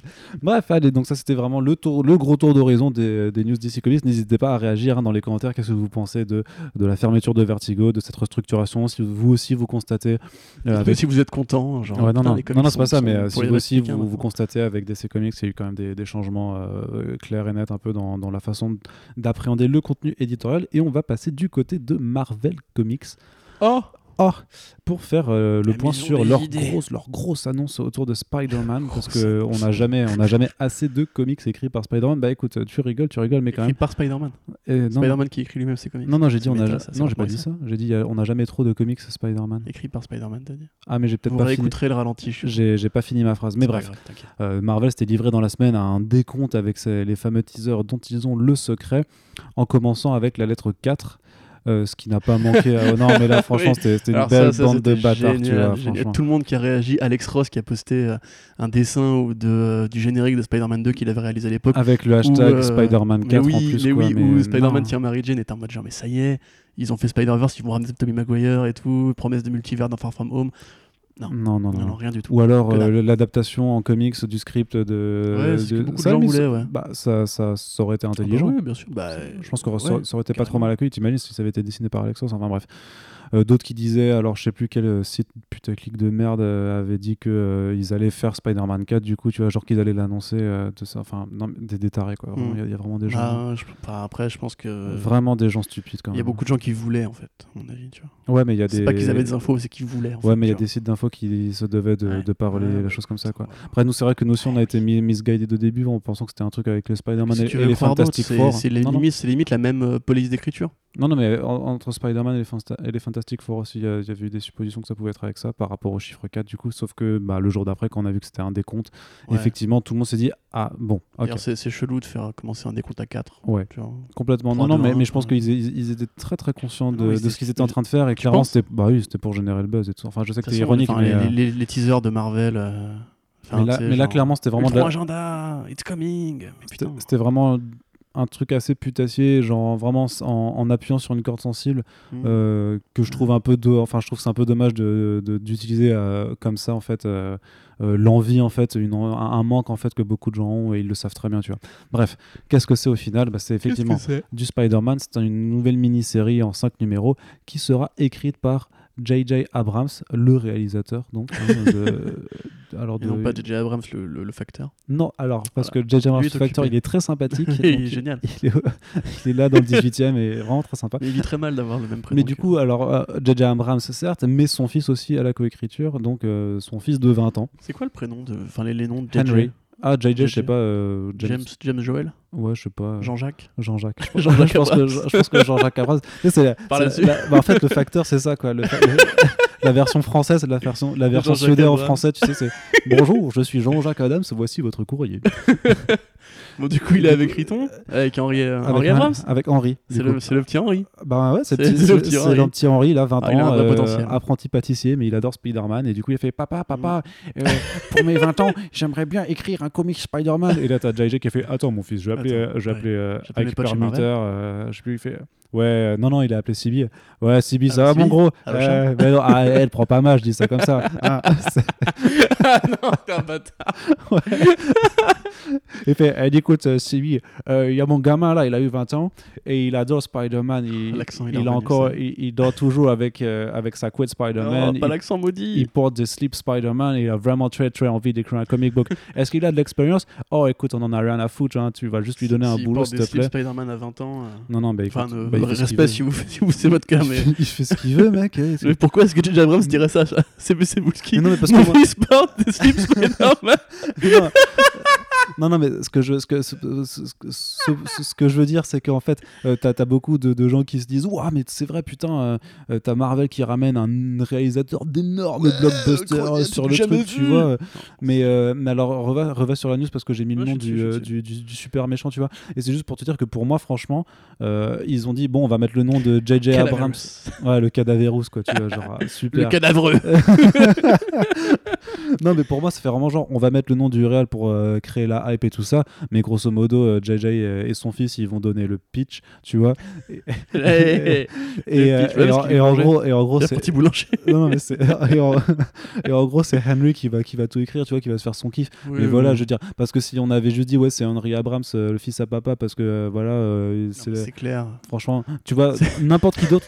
Non, mais n'importe qui d'autre, on dit ouais, c'est un gars de 20 ans, il a jamais écrit de comics de sa vie, euh, ça, ça passe. Tu fais, mais il a fait ses preuves, il a un peu écrit des trucs avant, vous l'avez fait tester, je sais pas. Oh, moi, je suis quasiment sûr que c'est vraiment, vraiment un, coup, un, un piston, quoi, Ah tu non, vois. C'est clair. Bah, c'est du népotisme. hein. Mais tu sais, c'est comme Ouais. euh, le comics Après, Django, bon, euh, Django voilà. Zorro. hein. Ouais. Il a écrit par Quentin Tarantino et Matt c'est Wagner. pas- Quentin Tarantino, il a juste dû dire bon, bah, ils vont se croiser. Il a Il écrit genre il, a donné le pitch. Django et Zorro se croisent, point. Et Matt. Wagner démerde-toi avec ça. Parce que ça n'a vraiment rien à voir. hein. Ouais, non, bien sûr. c'est- c'est Non, donc voilà, donc c'est- par contre, ce sera dessiné par Sarah Pichelli, donc euh, illustratrice italienne très connue. euh, et qui est euh, qui, qui a notamment fait le, Oui, récemment le reboot des Fantastic Four avec très- avec Dan Slott. Non, mais voilà, je veux dire qui est intimement lié à l'univers de Spider-Man, notamment parce qu'elle a co-créé Miles Morales avec Brian Michael Mhm. Bendis. Donc, bon, quand, elle- quand elle a pas la flamme et qu'elle fait des copier-coller de cases, tu sais, dans Fantastic Four, elle dessine. dur. Ouais, mais, non, mais, mais elle dessine bien, non, en général. bien elle, dessine plutôt bien. Et puis, euh, on, on l'aime beaucoup à la rédac. En tout cas, l'ancienne rédac l'aimait beaucoup, surtout. Ouais, parce que la nouvelle rédac, on l'aime pas du tout. Bah non, nous, On n'aime pas les, nous, on n'aime pas les, creve. on- on- on n'aime pas trop les femmes. par ici, tu sais. Hashtag incel en colère. Hashtag vive le cut euh, cheese euh, n- sans, sans cheese et sans femme de, de Avengers Endgame. Sans brie. Pas, pas de Ah, brie pas de fromage. c'est ça. Mais Euh, euh, que je voulais dire? Non, mais blague à part, euh, Non, mais le c'est c'est- c'est cadavre- un peu non, une perte non, de temps tu- pour Pikeli quand même. Bah, c'est Elle a clair, non, mais- faire, non, je sais pas. mais, mais juste euh, le, le méchant il s'appelle Cadaverous quoi. Putain, Mm. c'est trop. Dave Stewart en cou- aux couleurs, quoi. Ouais, bah non, mais il y, a- il y a du vrai talent sur c'est- le dessin. Après, je trouve que ce sera très bien. hein. ça se trouve, ça- c'est vrai, qu'on bitch un peu. En fait, moi, en fait, j'ai juste envie de bitcher parce que c'est vraiment par rapport au décompte et à l'effet d'annonce, tu vois, où je me dis, euh, c'est pas parce que c'est J.J. Abrams qui, qui Ouais. fait un truc. Euh, J.J. Abrams, il a écrit certains de ses films ou pas? Super Ed, il, c'était a, écrit oui, il a par écrit lui? la plupart de ses films, ouais. La plupart? Bien sûr. Même le Star Wars? Euh, il a coécrit les Star Wars. Ah ouais, il les a coécrits, avec Lawrence ok. Kasdan. euh, Ouais, bah c'était pas bien terrible sûr. Ouah, reste bien, reste bien, mais quand même. Non, c'est un grand scénariste, Abrams. Après, euh, Bon bah voilà. c'est un grand scénariste de, mix, de Mystery Box. Après, je, je, je, je connais pas son fils, tu vois, mais vraiment, si j'avais envie d'être ultra caricature, moi, euh, tu vois, tu parlais de gosse avec un peu de retard, euh, moi, c'est ce que j'imaginais un peu, tu vois. Oh, Quel enfoiré, t'es un monstre. Mais, Je euh, crois bon, qu'il est charmant, ce petit c'est- GG. c'est- euh. C'est de l'humour noir. hein, Mais si ce serait c'était un pâtissier, tu vois, moi ça me choquerait pas du tout. hein. Je, je mangerais avec plaisir les pâtisseries de Monsieur Abrams euh, Junior. Oui, mais bien sûr, bien sûr. Et s'il était facteur, il y aurait pas de souci non plus. Bref, voilà, c'est. S'il juste- avait appelé son fils JJ comme lui, ça aurait été JJ Junior. Donc ça aurait été encore plus. Ça, rien, tu ça, c'était JJJ. vois. Abrams. Voilà, ça nous fait rigoler, excusez-nous. Hein. Mais écoute, on est là pour rigoler un petit peu aussi, putain, hein, avec l'été, la chaleur et tout ça, et ça nous monte à la tête. Et du coup, voilà, donc c'est juste pour. euh, voilà, il y a, Oui. on verra, on verra. Je trouvais juste que la manœuvre de Marvel était quand même pas bien finaude et qu'il euh, Bah, ouais, savait très bien ce qu'il faisait. que moi, si j'avais Abrams dans, mes, dans, mes, dans mon giron, je lui demanderais de faire un film, euh, un film Marvel, tu vois, plutôt. Ouais, mais il y, a- plus il y avait- pas la place parce que John Watts est déjà sur le troisième aussi, tu vois. Donc, euh, Non, mais pas forcément sur un film Spider-Man, mais tu peux faire un film avec JJ Abrams, quoi, je veux dire. Bah non, parce que faudra, ça veut dire que Marvel Studios aurait un réalisateur et Ouais, ça, ils en vrai. veulent pas. Ah, ils peuvent pas. Ils Ça, peuvent pas ils- ça, ils peuvent pas se le permettre, hein. Mais après, il travaille pour la télé aussi, Abrams, donc il serait bien pour moi les studios. Peut-être pour Disney hein. on sait pas. Euh, pourquoi pas Hein Pourquoi pas Voilà. j'ai envie de dire. Bah, voilà, donc on, on verra ce que ça donne. On reste quand même un peu plus circonspect que, que la hype générale là-dessus. Mais Et donc, oui, je te confirme que je suis sur la page Wikipédia, il a écrit quasiment tous ses films. ok, hein. ok, ok. Donc, Sur- bon, Sauf bah, les Star Trek. bah, comme dit, dans ce cas, s'il était tout seul, ça, ça me m'enjaillerait Mm. plus. Mais le fait Mm. que ce soit avec son gamin, je, sais Après, pas. s'il peut pas parodier Steven Spielberg ou le plagier, ce sera plus compliqué pour lui. C'est vrai. Est-ce que crois Spielberg qu'il- a fait un Spider-Man Je crois qu'il va demander à Sarah Kelly de mettre des lance-flares partout. Ah non, ça c'est ça, c'est tellement 2009 comme blague, mec, il s'est calmé, franchement. Eh, c'est old school, tu vois. C'est vrai que c'est old school, t'as raison. Allez, on C'est nostalgique. continue, on continue avec la partie série télé. On va moins se marrer, a priori, on, du coup. hein. on va être, euh, ouais, on va être moins ri- rigolus, hein, clairement. c'est c'est le frère de Cadaverus? Non, non, c'est rigolo. Parfois on est rigolus, parfois on est Parfois, on déliros. est tu vois, voilà. Moi je suis la team, déli... team déliros un petit peu. Avec euh, François Léger. C'est ça. Allez, du coup, euh, The Tick et Deadly Class ne trouvent pas de repreneur Oh, et surprise. sont donc définitivement annulés. Bah, surprise, ouais, parce que je sais pas, enfin, autant pour The Tick, c'est vrai que c'était quand même trop, peut-être trop de niche et trop, Je pense que ça coûte pas une thune à faire. trop euh, Tick. confidentiel pour faire. Oh, il y a quand même des, des effets spéciaux. hein. Ah oui, Et des costumes, oui, hein. Ok, d'accord. Oui, mais bon. Je pense que Henry Abrams pourrait te les faire les effets spéciaux de The Tick, mec. C'est Ouais. Vraiment pas compliqué. Mais hein. Deadly Class, par contre, c'est plus surprenant parce qu'il y avait quand même une sorte de, Ouais, de, bah ouais. de consensus critique assez unanime et de, de, de, de vrai de vrai soutien populaire et c'est vrai qu'a priori les gens sont plus motivés pour euh, ramener Lucifer sur Netflix que pour sauver Deadly Class ce qui montre euh, a priori qu'on est bien dans une société de merde De quoi? Non, j'ai pas compris. Lucifer? Bah, que les gens soient plus enclins à vouloir sauver Lucifer et Ah que ça marche bah oui, plutôt que Deadly Class tu vois Lucifer, entre guillemets, c'est- tu vois, c'est encore pareil. Lucifer, ça, ça vexe personne. Tu vois, genre, à part les One Million Moms. Mais genre, Lucifer, c'est un procédural policier avec un diable beau gosse qui va peut-être se serrer sa, Psy, sa, hein. sa pote flic ou pas, etc. Ouais, c'est ça- du pain béni pour les gens qui aiment pas, qui aiment rien, tu vois, enfin qui ont pas de grand goût professionnellement. euh, Ouh, toi tu vas Ouais, avec toi ça tu, toi tu vas vexer des gens C'est pour ça que j'ai essayé de changer la fin de la phrase pour ça- essayer de me, pour ces gros fils de ah, non, pap, mais non, pap, mais pap, on pap. quand même un truc. Lucifer, ça marche de ouf et respect à ceux qui aiment et respect à ceux qui la font. Moi, je m'en fous, hein, tu vois. Je, je, je regarde pas donc je bitch pas dessus, quoi. Mais euh, oui, enfin, je veux dire, Di- Deadly Class, c'est genre, c'est un produit de niche, tu vois, c'est très particulier. Il faut, faut avoir envie d'aimer Deadly Class pour, pour déjà le découvrir. Et je pense que personne l'a découvert, en fait, c'est un peu ça le problème. Et euh, mais c'est bizarre quand même, parce qu'ils avaient réussi à vendre la série à Canal, ils, ils avaient trouvé la thune à l'international pour la diffuser, donc. Moi, je comprends pas. Enfin, je, on en a parlé la, semaine, la dernière fois, mais genre Krypton qui, euh, qui se paye un spin-off Tandis que Deadly Class est annulé et. Happy aussi, je trouve ça vraiment triste quoi pour la création en tant que en tant qu'objet, en tant que l'art quoi. Ah, c'est surtout que c'est ouais, le, le spin-off Lobos de, de Krypton avec la version non, de Krypton truc de de ouf. Lobo. quoi. Alors que Krypton, genre, enfin, il y a peut-être des gens qui aiment. Si, si vous m'écoutez, je m'excuse, mais c'est de la merde. Enfin, c'est. Non, mais franchement, enfin, franchement, en vrai, qui, qui aime Krypton, quoi. Enfin, si vous m'écoutez encore une fois, je vous aime bien, mais voilà, quoi. Non, mais en vrai, ça c'est triste, tu vois. Deadly Class et Happy, c'est des bonnes séries. Enfin, disons que c'est triste que toutes ne peuvent pas cohabiter. Tu vois, moi, je veux bien d'un Ouais, monde où il y a Krypton aussi, pour voilà, ceux pareil. qui aiment Krypton et où il y a Deadly Class pour ceux qui aiment Deadly Class. Mais on est dans un ouais, monde où, du coup. Moi, euh, tu vois, si, si, si Sci-Fi faisait euh, trois séries indé, trois séries mainstream, enfin mainstream, trois séries adaptées de DC Comics super-héros et trois séries adaptées de Image Comics indé, je dirais tout va bien, la balance est respectée, mais là, franchement, c'est entre Sw- bon, Swamp Thing, effectivement, moi j'ai pas trop aimé, mais je veux dire, Swamp Thing, c'était quand même l'une des rares séries de DC Universe qui parlait pas d'un super-héros ou d'une équipe de super-héros, c'était même la seule. Et de Berlanti Productions en général, parce que Berlanti, à part Riverdale, ne fait que des séries de super-héros avec les licences comics. Et ils annulent. Et The Tick, c'est une sé- c'est du super-héros vu autrement, c'est-à-dire que c'est de la comédie pour faire de la comédie, pas juste pour ajouter des éléments comiques dans un film comme le fait Marvel Studios, c'est vraiment juste une comédie.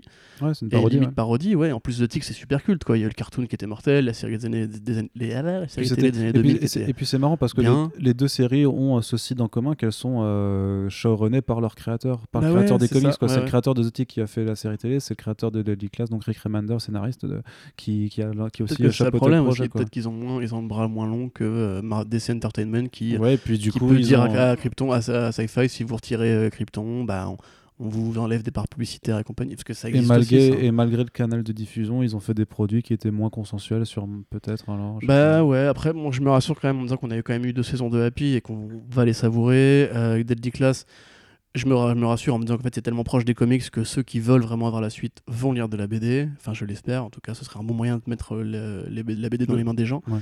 Euh, dans le cas de Happy, je me rassure en me disant qu'il n'y a qu'un seul volume et qu'entre guillemets, il a rien à Ouais, voir. bah, c'est déjà cool. Il a rien à voir avec la série. Ouais, parce final, c'est cool d'avoir eu en fait un, un volume supplémentaire. euh, Oui, c'est ça, c'est un peu un en bonus, qu'en plus Mm. c'est vraiment beaucoup plus, beaucoup plus taré.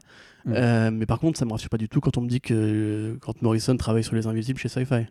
Tu vois, là, je suis pas du tout. Après, enfin, ça, ça a Sci-Fi, dû on, les- on va juste euh, remettre en jachère. hein, ça. voilà, on va juste remettre les choses en perspective deux secondes. C'est Sony, euh, dans le cas de Deadly Class, et Universal Cable qui, tra- qui produisait euh, Deadly Class et, euh, et Happy.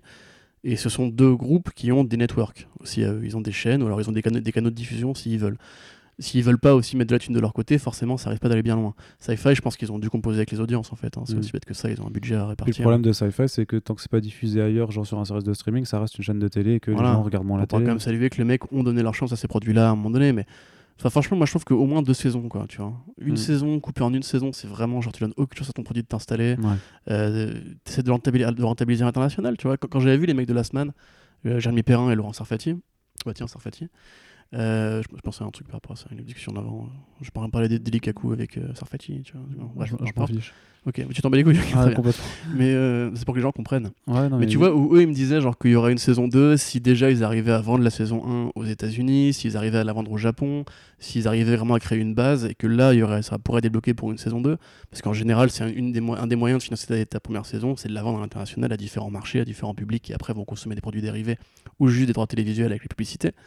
Donc, que entre guillemets, Sci-Fi euh, ait réussi à vendre Deadly Class à Canal, c'était pour moi un bon signe. Ça voulait dire qu'entre guillemets, la série s'exportait déjà. Donc, ils auraient peut-être pu attendre de voir les retomber à terme, euh, ou même de booster un peu la saison 2, qui est quand même. euh, c'est une série, qu'on- enfin, c'est une série qui, qui est pas non plus tonitruante, tu vois. Genre, il Ouais. n'y a pas un, un gros cliffhanger euh, tous les deux épisodes, tu vois. Donc, euh, je sais pas, enfin, je trouve ça vraiment triste pour le coup. Euh, et je suis dégoûté pour Rick Remender, qui est un mec qui mérite qu'on le voit sur les écrans et qui mérite d'avoir cette liberté créative parce qu'il a plein de produits qui seraient mortels à voir en série ou en film. Quoi. Mm, Je veux dire, un film, euh, le, le truc euh, for Glory, tu me fais un film là-dessus, mais je suis, je suis bouillant, tu vois. Ouais. Tu me fais un, un dessin animé sur Seven to euh, Eternity. Mais Tarantino, mais Tarantino, il fera jamais de comics. hein. Enfin, il fera jamais de film de comics. Ouais, mais Death of Glory, ça mériterait d'être adapté par un réalisateur comme ça, tu vois. Non, mais c'est triste. C'est un peu triste et on rappellera d'ailleurs que Rick Remender est invité à Comic Con Paris Oui. cette Voilà. année. Cet on pourra lui en parler du coup. Bah, j'espère ouais, qu'on pourra, qu'on aura le temps de d'évoquer ça en interview. Et d'ailleurs, on vous rappelle, enfin, on vous- si vous l'avez pas encore vu, il y aura aussi Ben McKenzie et Morena Baccarin qui seront invités également du Comic Con Paris, donc le duo euh, de la série Gotham. Euh, je sais qu'ils me laisseront Pourquoi pas faire de panel Gotham avec eux, donc, euh, bah, parce que j'aimerais trop faire un panel Gotham avec eux. Et, euh, qu'ils sont mariés et Ouais. voir comment ça se passe. Et euh, ce sera trop marrant, je pense. Et apparemment, c'est pour ça qu'il va être dans la série. Je pense que je pourrais le faire, tu vois, je pourrais faire une animation, je ferais Eh vas-y Ben, tu nous refais Clayface et tout, s'il te plaît. Tu hyper hypocrite, tu, tu- tu te fous de leur gueule sans qu'ils s'en rendent compte pendant deux heures. Ouais. C'est horrible, Bah non, horrible. c'est trop bien. Mais c'est bon, apparemment, c'est parce qu'ils sont ensemble dans la vraie vie que dans la série, euh, Leslie Tompkins est devenue sa copine. Parce que, fait, apparemment, devrait- Barbara devait vraiment retenir sa meuf à un moment donné Ah ouais pour correspondre au canon. Et en fait, comme ils se plaisaient trop, bah, ils se sont dit non, non, mais on va, Bah, C'était trop nul. on, on va faire progresser son personnage et voilà. Et du coup, ça justifie aussi que Leslie Tompkins soit devenue la reine de la mafia euh, Ouais, bien sûr, en de Gotham, c'est ça Bah, il fallait lui filer un truc à faire. hein. Et qu'elle euh, fasse des combats Voilà, clandestins euh, dans les. Ça. Des combats de. Franchement, en plus, cette meuf, des elle, combats elle de- a une vraie carrière, quoi. Qu'est-ce qu'elle foutait dans Gotham? Des combats, c'était c'était les, les pas de la boxe, tu vois, c'était juste de. Ouais, Non, du catch clandestin. ouais, du catch clandestin entre Riddler et Solomon Grundy, mais putain de merde quoi. Ouais. Mais attends, il lui payait un hot dog. Penguin, coup, Penguin, pote, quoi. hein. Ouais, ouais, t'as Riddler qui fait ami-ami avec Solomon Grundy en lui offrant un hot dog, quoi. Mm. Ce qui est marrant, c'est que du coup, le personnage de Leslie Tompkins, qui normalement est une- vieille femme qui tient un hôpital et qui est hyper sympa et qui est vaguement l'ex d'Alfred, etc. Puis- et puis je me rappelle que Leslie Tompkins avait buté euh, la, la Ah oui, Sophia voilà, Falconet c'est d'une ce que balle dans la dire, tête c'est qu'en fait, hein, au bout d'un moment, je sais pas, ils ont vu. Deadpool, ils se sont dit, ça lui va bien le cuir et le côté un peu edgy. euh, T'es là, mais au secours. enfin, au Ouais. secours. Ouais, Mais mais ils, ont, ils sont ensemble, ça c'est bien, je suis content pour eux quand même. Bah oui, ils ont une fille en plus. Oui, tu ils ont une fille, Ouais, Frances. Elle a un nom, un, un quatre prénoms, mais j'aime bien Frances, Frances Mackenzie, tu vois. Ok. Voilà. Et bah écoute, bah, je suis voilà, content pour bah, eux, bah oui, bah, peut-être qu'on ira les voir quand même. Et, euh, Non. je, je pense que Morena, je lui poserai plus des questions sur Deadpool du Mm. coup que Tu sur peux demander le numéro de Crystal Reed si tu veux. De Crystal. Oui, bah Ouais, oui, clairement, bien sûr. Allez, du coup, on continue euh, du côté des séries télé avec une nouvelle plus, plus, euh, plus enthousiasmante. euh, enthousiasmante. Anti- euh, Ok, c'est stop, stop, c'est bon, continue, c'est bon, c'est bon, ça, m'empêche d'articuler, tu vois, c'est pour ça. Et du coup, Why is the Last Man Les gens n'ont pas compris ce que tu viens de dire. trouve, euh, oui, ils ont pas compris que mon piercing Voilà, à la langue m'empêche d'articuler Si par tu moment. me le montres à Voilà. moi, en fait, moi je le vois, mais c'est pas radiophonique. C'est vrai. C'est vrai. Du coup, Why is the Last Man a une nouvelle showrunner. Oui, tout à fait. Euh, donc, petit rappel des Mais- faits. Mais dis-moi, c'est plutôt bien ça, Corentin Bah, c'est bien et c'est pas bien. Euh, Ah. dis- Ah oui, c'est pas bien Ouais. parce que c'est une femme, du coup. ça- on n'aime pas. hein. Oh. Voilà, hop, on est cancel. euh, hashtag incel en colère. On va pas la refaire. Non, euh, disons que c'est bien parce qu'effectivement c'est une femme. Euh, c'est bien parce que c'est une showrunner et pas deux que- tu showrunners. sais que j'aimerais bien voir un cut de Captain Marvel sans Captain Marvel. Ouais, on, a, on a déjà fait cette blague avec Black Panther, je crois. Oui, oui, on avait ça. dit genre il y aurait juste Everett Ross qui parlerait à, à. Chloe euh, pendant 5 minutes, ce serait la fin du film. Ils parlent de leur mixtape et Ce serait bien. Mais du Allez. coup, ouais, alors elle s'appelle Eliza Clark, donc c'est une scénariste qui a travaillé sur The Killing euh, et différentes séries. Enfin, elle a, elle a un long CV euh, de plein de trucs à la télévision que j'ai pas que j'ai pas vu. Mais grosso modo, donc, en fait, pourquoi c'est pas bien? Parce qu'elle remplace Aida Machaka Kroll et, et Michael Green. Michael Green, ouais. Michael Green, donc le grand pote de Brian Fuller, qui a qui aurait commis le scénario de Green Lantern, qui aurait commis euh, le crime de l'Orient Express, donc des productions assez moyennes, mais en général c'est un mec qui est plus là parce qu'il a beaucoup de contacts à Hollywood et qui fait valider des projets plus qu'il ne les écrit vraiment. C'est pour ça que je dis qu'il y aurait, c'est un peu comme David Goyer, on sait jamais trop si c'est lui ou pas lui, tu vois. Euh, et en fait, Machaka Crawl, qui donc devait vraiment être celle qui devait euh, gérer la série, qui avait fait un, un communiqué assez explicite sur le fait que, enfin, que FX, le diffuseur, demandait des changements dans le script de euh, Les original. fameux différents créatifs. C'est ça, donc un terme qui n'existe pas, hein, qui a été inventé pour dire que un patron demande à un employé de faire un truc qu'il veut pas faire et du coup l'employé se barre en claquant la porte ou on le vire. En l'occurrence, du coup, euh, moi j'aurais bien aimé en fait savoir de quoi il en retourne parce qu'il y a quand même des trucs assez euh, engagés dans is the Last Man, c'est même tout le principe de la série. Alors, est-ce que c'est une scène de cul, parce qu'il y a du cul dans Last Man Est-ce que c'est une scène de cul, du cul qui est mal passée Est-ce que c'est, ouais, encore une fois, hein, une profanity ou un truc religieux Il y a encore une fois un truc religieux dans is the Last Man. Qu'est-ce qui a bloqué? Sachant que FX a pas de problème avec la violence. hein. bah oui, ni avec, le- ni avec le langage. euh, Ouais, le c'est langage peut-être plus avec le cul. Mais je sais pas. En vrai, je sais pas parce que la série, encore une fois, on l'a déjà dit, hein, elle arrive au bon moment, même si là, elle prend un peu son temps, en marge des mouvements MeToo, de l'affaire post-Weinstein et compagnie. Euh, à ce moment-là où on, on se pose tous la question collectivement de Est-ce qu'on va se faire remplacer place par les femmes Ouais, le grand remplacement, ouais. on se pose tous la question de genre quelle est la place de la femme dans la société Euh, La cul non non non non non non non tu sors Tu sors, casse-toi dégage Ah, mais c'est tellement rigolo de faire le Donc, bof. non. il il n'en pense rien, mes amis, rassurez-vous. Mais euh, surtout pas lui en plus. Non, je me fatigue. Mais euh, parce que c'est le pire maniaque du monde. Arnaud est une fédulogie, sachez-le. Mais euh, du coup, voilà, ce serait, bien qu'entre guillemets la série soit vraiment euh, true to the comics hein, et qu'il y ait cette, euh, cette revendication très marquée de Brian Kevogan sur le sujet, qui est très avant-gardiste d'ailleurs, quand on voit justement comment beaucoup d'œuvres prennent le pas. Arrête de te marrer, putain Prennent le pas de, de ce genre de sujet aujourd'hui.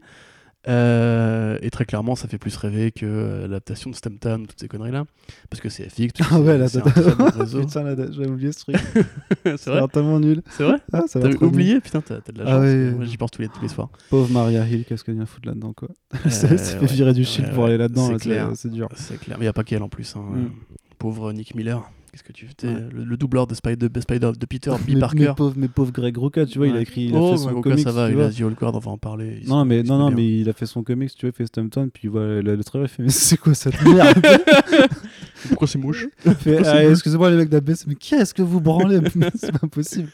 Bref, donc du coup, on espère que ce sera pas juste un produit de commande et qu'il y aura vraiment un truc bien qui sortira de tout ça. Euh, faut voir ce que Eliza Clark va en faire du coup. Et euh, voilà.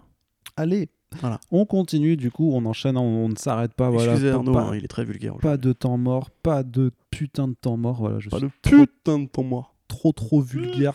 Euh, on va faire juste un petit aparté, Oui. juste, juste- pour rigoler. Alors ça va être la news Qu'est-ce rigolote. que c'est que ça Tu vas voir, tu vas, tu- tu- je vais lire le titre de la news, tu vas te marrer, tu vas voir, ça va être trop marrant. Euh, je- Ça, ça- ça s'appelle ça s'appelle Dark Phoenix se plante au box office. Mais quelle surprise Qu'est-ce qu'on s'en branle Allez, du coup, on va enchaîner avec la news suivante. Je désolé, c'est trop, mais franchement, il le mérite, quoi, c'est tout. C'est un Ouais. film, c'est un film et euh, c'est triste, c'est super. On a fait tout un podcast que personne n'a écouté, je crois, parce que personne n'est allé voir le film. On a zéro. Personne m'en a parlé. Non, mais c'est ça, on a zéro retour. dans, mes, dans le- mes amis normaux, tu sais, genre Ah. ceux qui sont pas des fans de comics. Non, mais le film, personne allé- a parlé. bah, personne allé le voir. C'est pour ça qu'il n'y a, pas de box-office, en fait, tu vois. C'est euh, 240 millions de total, tu vois. C'est. euh, Ah ouais, non. des Ah, là, pires, c'est- là, c'est chaud. au bout de deux semaines d'exploitation, ils ont fermé, ils ont, ils ont fermé genre euh, 50% des salles aux US, tu vois. Mais c'est ouais, c'est une semaines de reshoot, en plus, euh. Catastrophe, quoi. Ça a dû coûter un peu plus cher. Mais, bon, tant pis, j'ai envie de dire que ça fera toujours un manque à gagner à Disney, donc voilà, c'est rigolo en même temps, tu vois. Bah ouais, on, moi, manque à perdre parce que c'est Disney qui a payé pour la promo quand même. hein. Ouais, ouais, bah, la promo, ouais. Ils ont, ouais, Enfin, ils ont payé promo, le, oui, voyage. La promo, euh, ça, c'est bon, ça, ça leur a pas coûté cher. le voyage des acteurs à Paris pour que Sophie nous dise Ah, on était trop potes avec Jessica sur le tournage et qu'il n'y a eu aucune question de She was a space beach, Ouais, c'est ça, la Space Beach, la, traductrice. La traductrice. Mais moi je suis content parce que grâce à ce film, j'ai quand même pu voir Michael Fassbender, Jessica Chastain et, euh, En vrai, oui, c'est vrai, et c'est toujours j'allais ça. dire Sansa Stark, aide-moi du coup. Euh, Sophie Turner. Sophie Turner, Sophie ouais. Turner, ouais. Euh, voilà, ils étaient cool. Je fais la, quasiment la même taille que Michael Fassbender, donc je suis content. Ouais. Même s'il a une plus grosse bite que moi, comme, comme vous pouvez voir dans Shame. Très bon film. Oui, mais du coup, voyez Shame. euh, tu... Maintenant, tout de suite, là, on peut pas. Alors, par contre, je- je- attends, j'ai un appel. J'ai ah merde, les nouvelles directives de Comics Blog, on, on peut pas dire euh, peut dire on peut pas dire Ah, bit parce que Pam Lifford elle nous appelait, fait non, Non, on peut dire. On peut, on peut dire. euh, on peut dire Kikun Qu'est-ce qu'est-ce qu'est-ce qui se passe? Ou Zizi peut-être Ouais, encore. Je sais pas. je il, sais a, pas. il a 5 ans en fait dans sa tête, sachez. Non mais je suis très très fatigué. La campagne de financement m'a C'est épuisé. facile d'accuser le financement. Alors du coup, on va passer à une autre news aussi hein, sur laquelle on va faire un point très rapide. Un Oh. film d'animation Flash Gordon par Taika Waititi. Ah oui, c'est moi ça. Euh, bah, je suis content. Ok.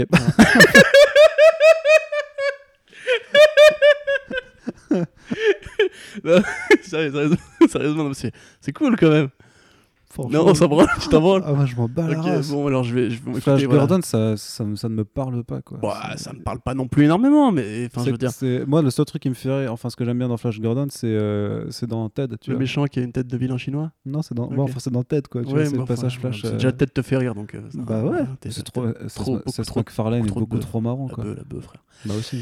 Euh, Qu'est-ce que je voulais dire? Ouais, du coup, donc Flash Gordon, bon, en fait, moi je, l'ai- je voulais en parler parce que ça, c'est c'est connexe avec Mossguard, dont on ne parlera pas non plus, mais du coup, c'est annulé pour de bon. Westball l'a dit, euh, et on voit les, les, les concept art, et c'est- ça a l'air trop bien. Ça, mais ouais, les petites maquettes là, les Ah, petites maquettes, putain, c'est incroyable. ça- quoi. Personne n'a voulu mettre de la thune là-dedans, bref, mais du coup. Flash Gordon, c'est encore une fois un projet sabré par, euh, par Disney, mais pas totalement. Donc c'est plutôt la bonne nouvelle, c'est qu'en fait, euh, donc pour ceux qui ne voient pas Flash, qui ne voient pas Flash Gordon, donc au départ c'est un comic strip, c'est pour ça qu'on en parle nous, de 1934, qui après a donné lieu à toute, un- toute une série télévisée, des, des films, des céréales, des radiophonies et compagnie. Et donc, c'est le euh, croisement de- du Flash et du commissaire Oui, Gordon. tout à fait. Alors là, si vous, avez, si vous avez grandi dans les années 90 et que vous disiez Flash Gordon pour parler de Flash, en fait, parce que tout le monde faisait l'erreur à l'époque, et quand je disais ah le mec qui court vite, il me disait ah Flash Gordon et tout. Ouais. Après, j'ai découvert plus tard que non, pas du Bah tout, c'était ouais. ridicule. Mais du coup, c'est un peu un mec à la John Carter ou à. Euh, Aide-moi, il y a un personnage chez DC aussi qui est comme ça. C'est celui qui va habiter sur une planète étrangère, là, Adam, euh, quelque chose, Adam Strange. Adam Strange. Ouais, c'est ça. Et qui a aussi inspiré le, le voyageur dans, euh, dans Black Hammer aussi. Enfin, bref, c'était toute cette gamme de personnages qui étaient un peu les Buck Rogers de l'époque, Ah. euh, qui allaient de planète en planète dans des environnements très pulp, inspirés par le péplum, par la, la science-fiction de l'époque et compagnie.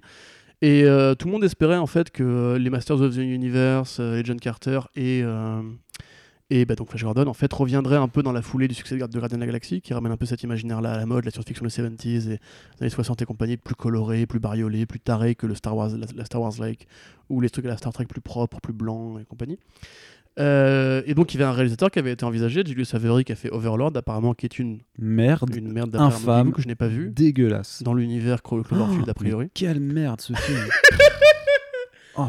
Parce que, Pardon. les, les- parce que en fait, dans ce film, les, nazis se font tuer, du coup. C'est Ah, c'est ça. dit, Ah, mon grand-père, il était là. Mais euh, du coup, Ah, qu'on arrête les blagues nazis.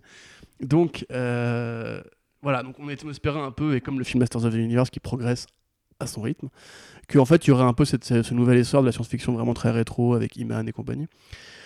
Euh, mais apparemment, euh, Disney bah, estime que c'est pas forcément la chose à faire, donc ils ont été prendre Taika Waititi pour faire un film d'animation. Alors pour l'instant, c'est pas encore signé, mais Waititi, donc évidemment, il a cette expérience du, du cosmique pardon, à l'ancienne avec Ragnarok, comme on l'a vu, qui était très beau, euh, très beau à regarder, enfin je trouve en tout cas, qui était très drôle aussi. C'est un mec qui a un humour formidable.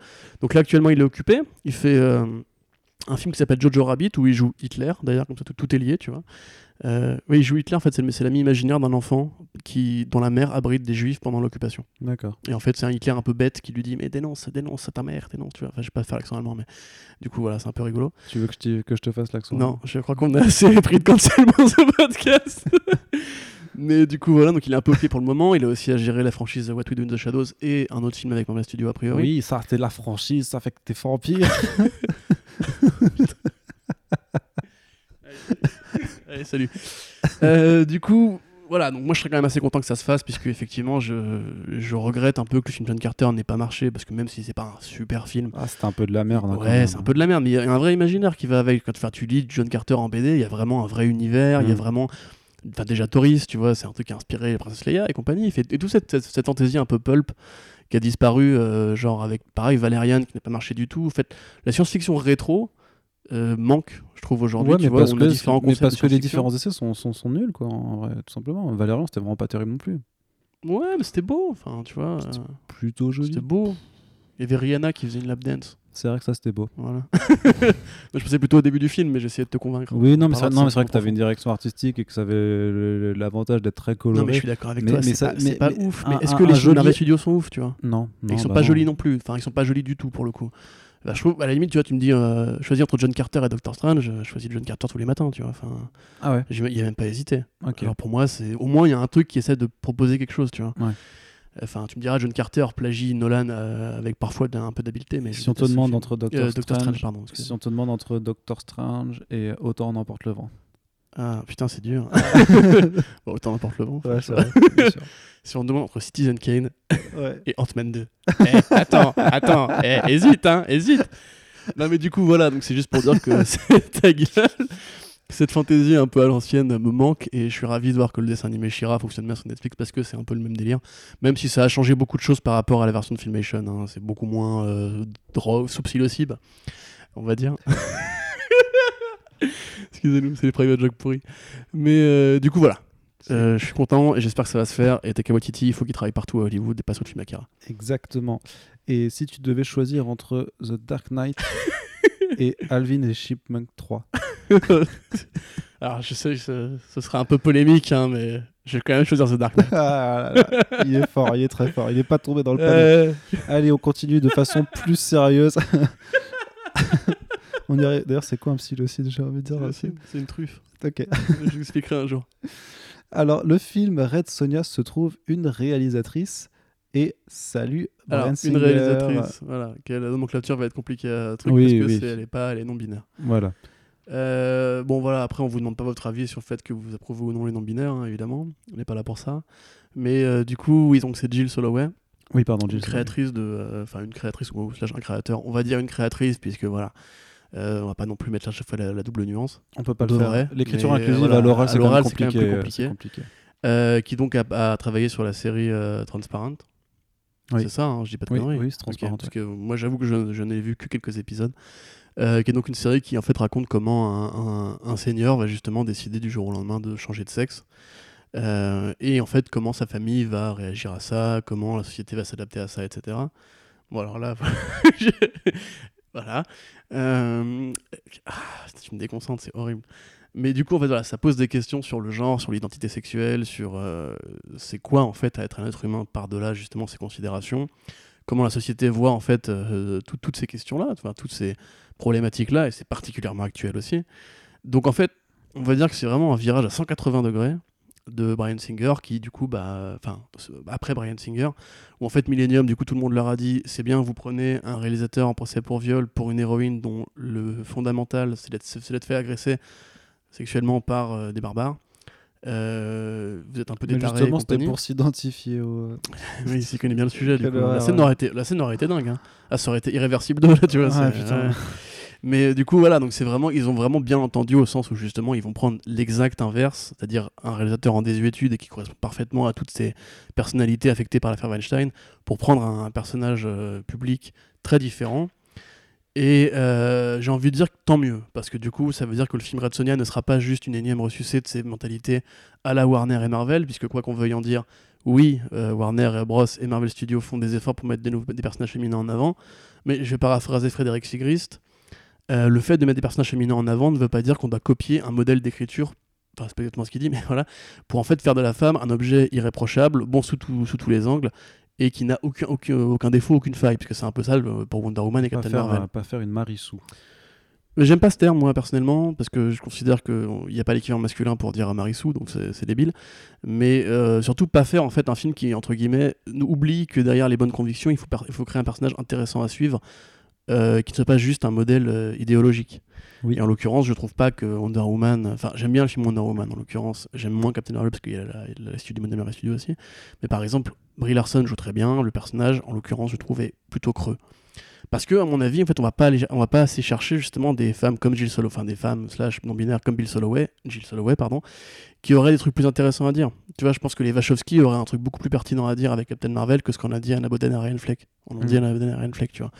Et moi, je veux ce genre de vision. Je veux ce genre de vision plus clivante, plus engagée, qui ose dire des choses qui peuvent vexer des gens. Après, on, verra si Jill Soloway aura la main libre pour euh, Ah, justement ça, proposer une vision. pas une grosse euh, prod. euh, Oui, en plus, c'est vrai qu'ils peuvent faire une Hellboy aussi. Hein, tu vois. Bah oui. Voilà, c'est un peu le même genre de, de studio que Lionsgate, mais il faut voir. En tout cas, je pense qu'après le cas Brian Singer et s'être bien fait taper sur les doigts, ils vont faire attention.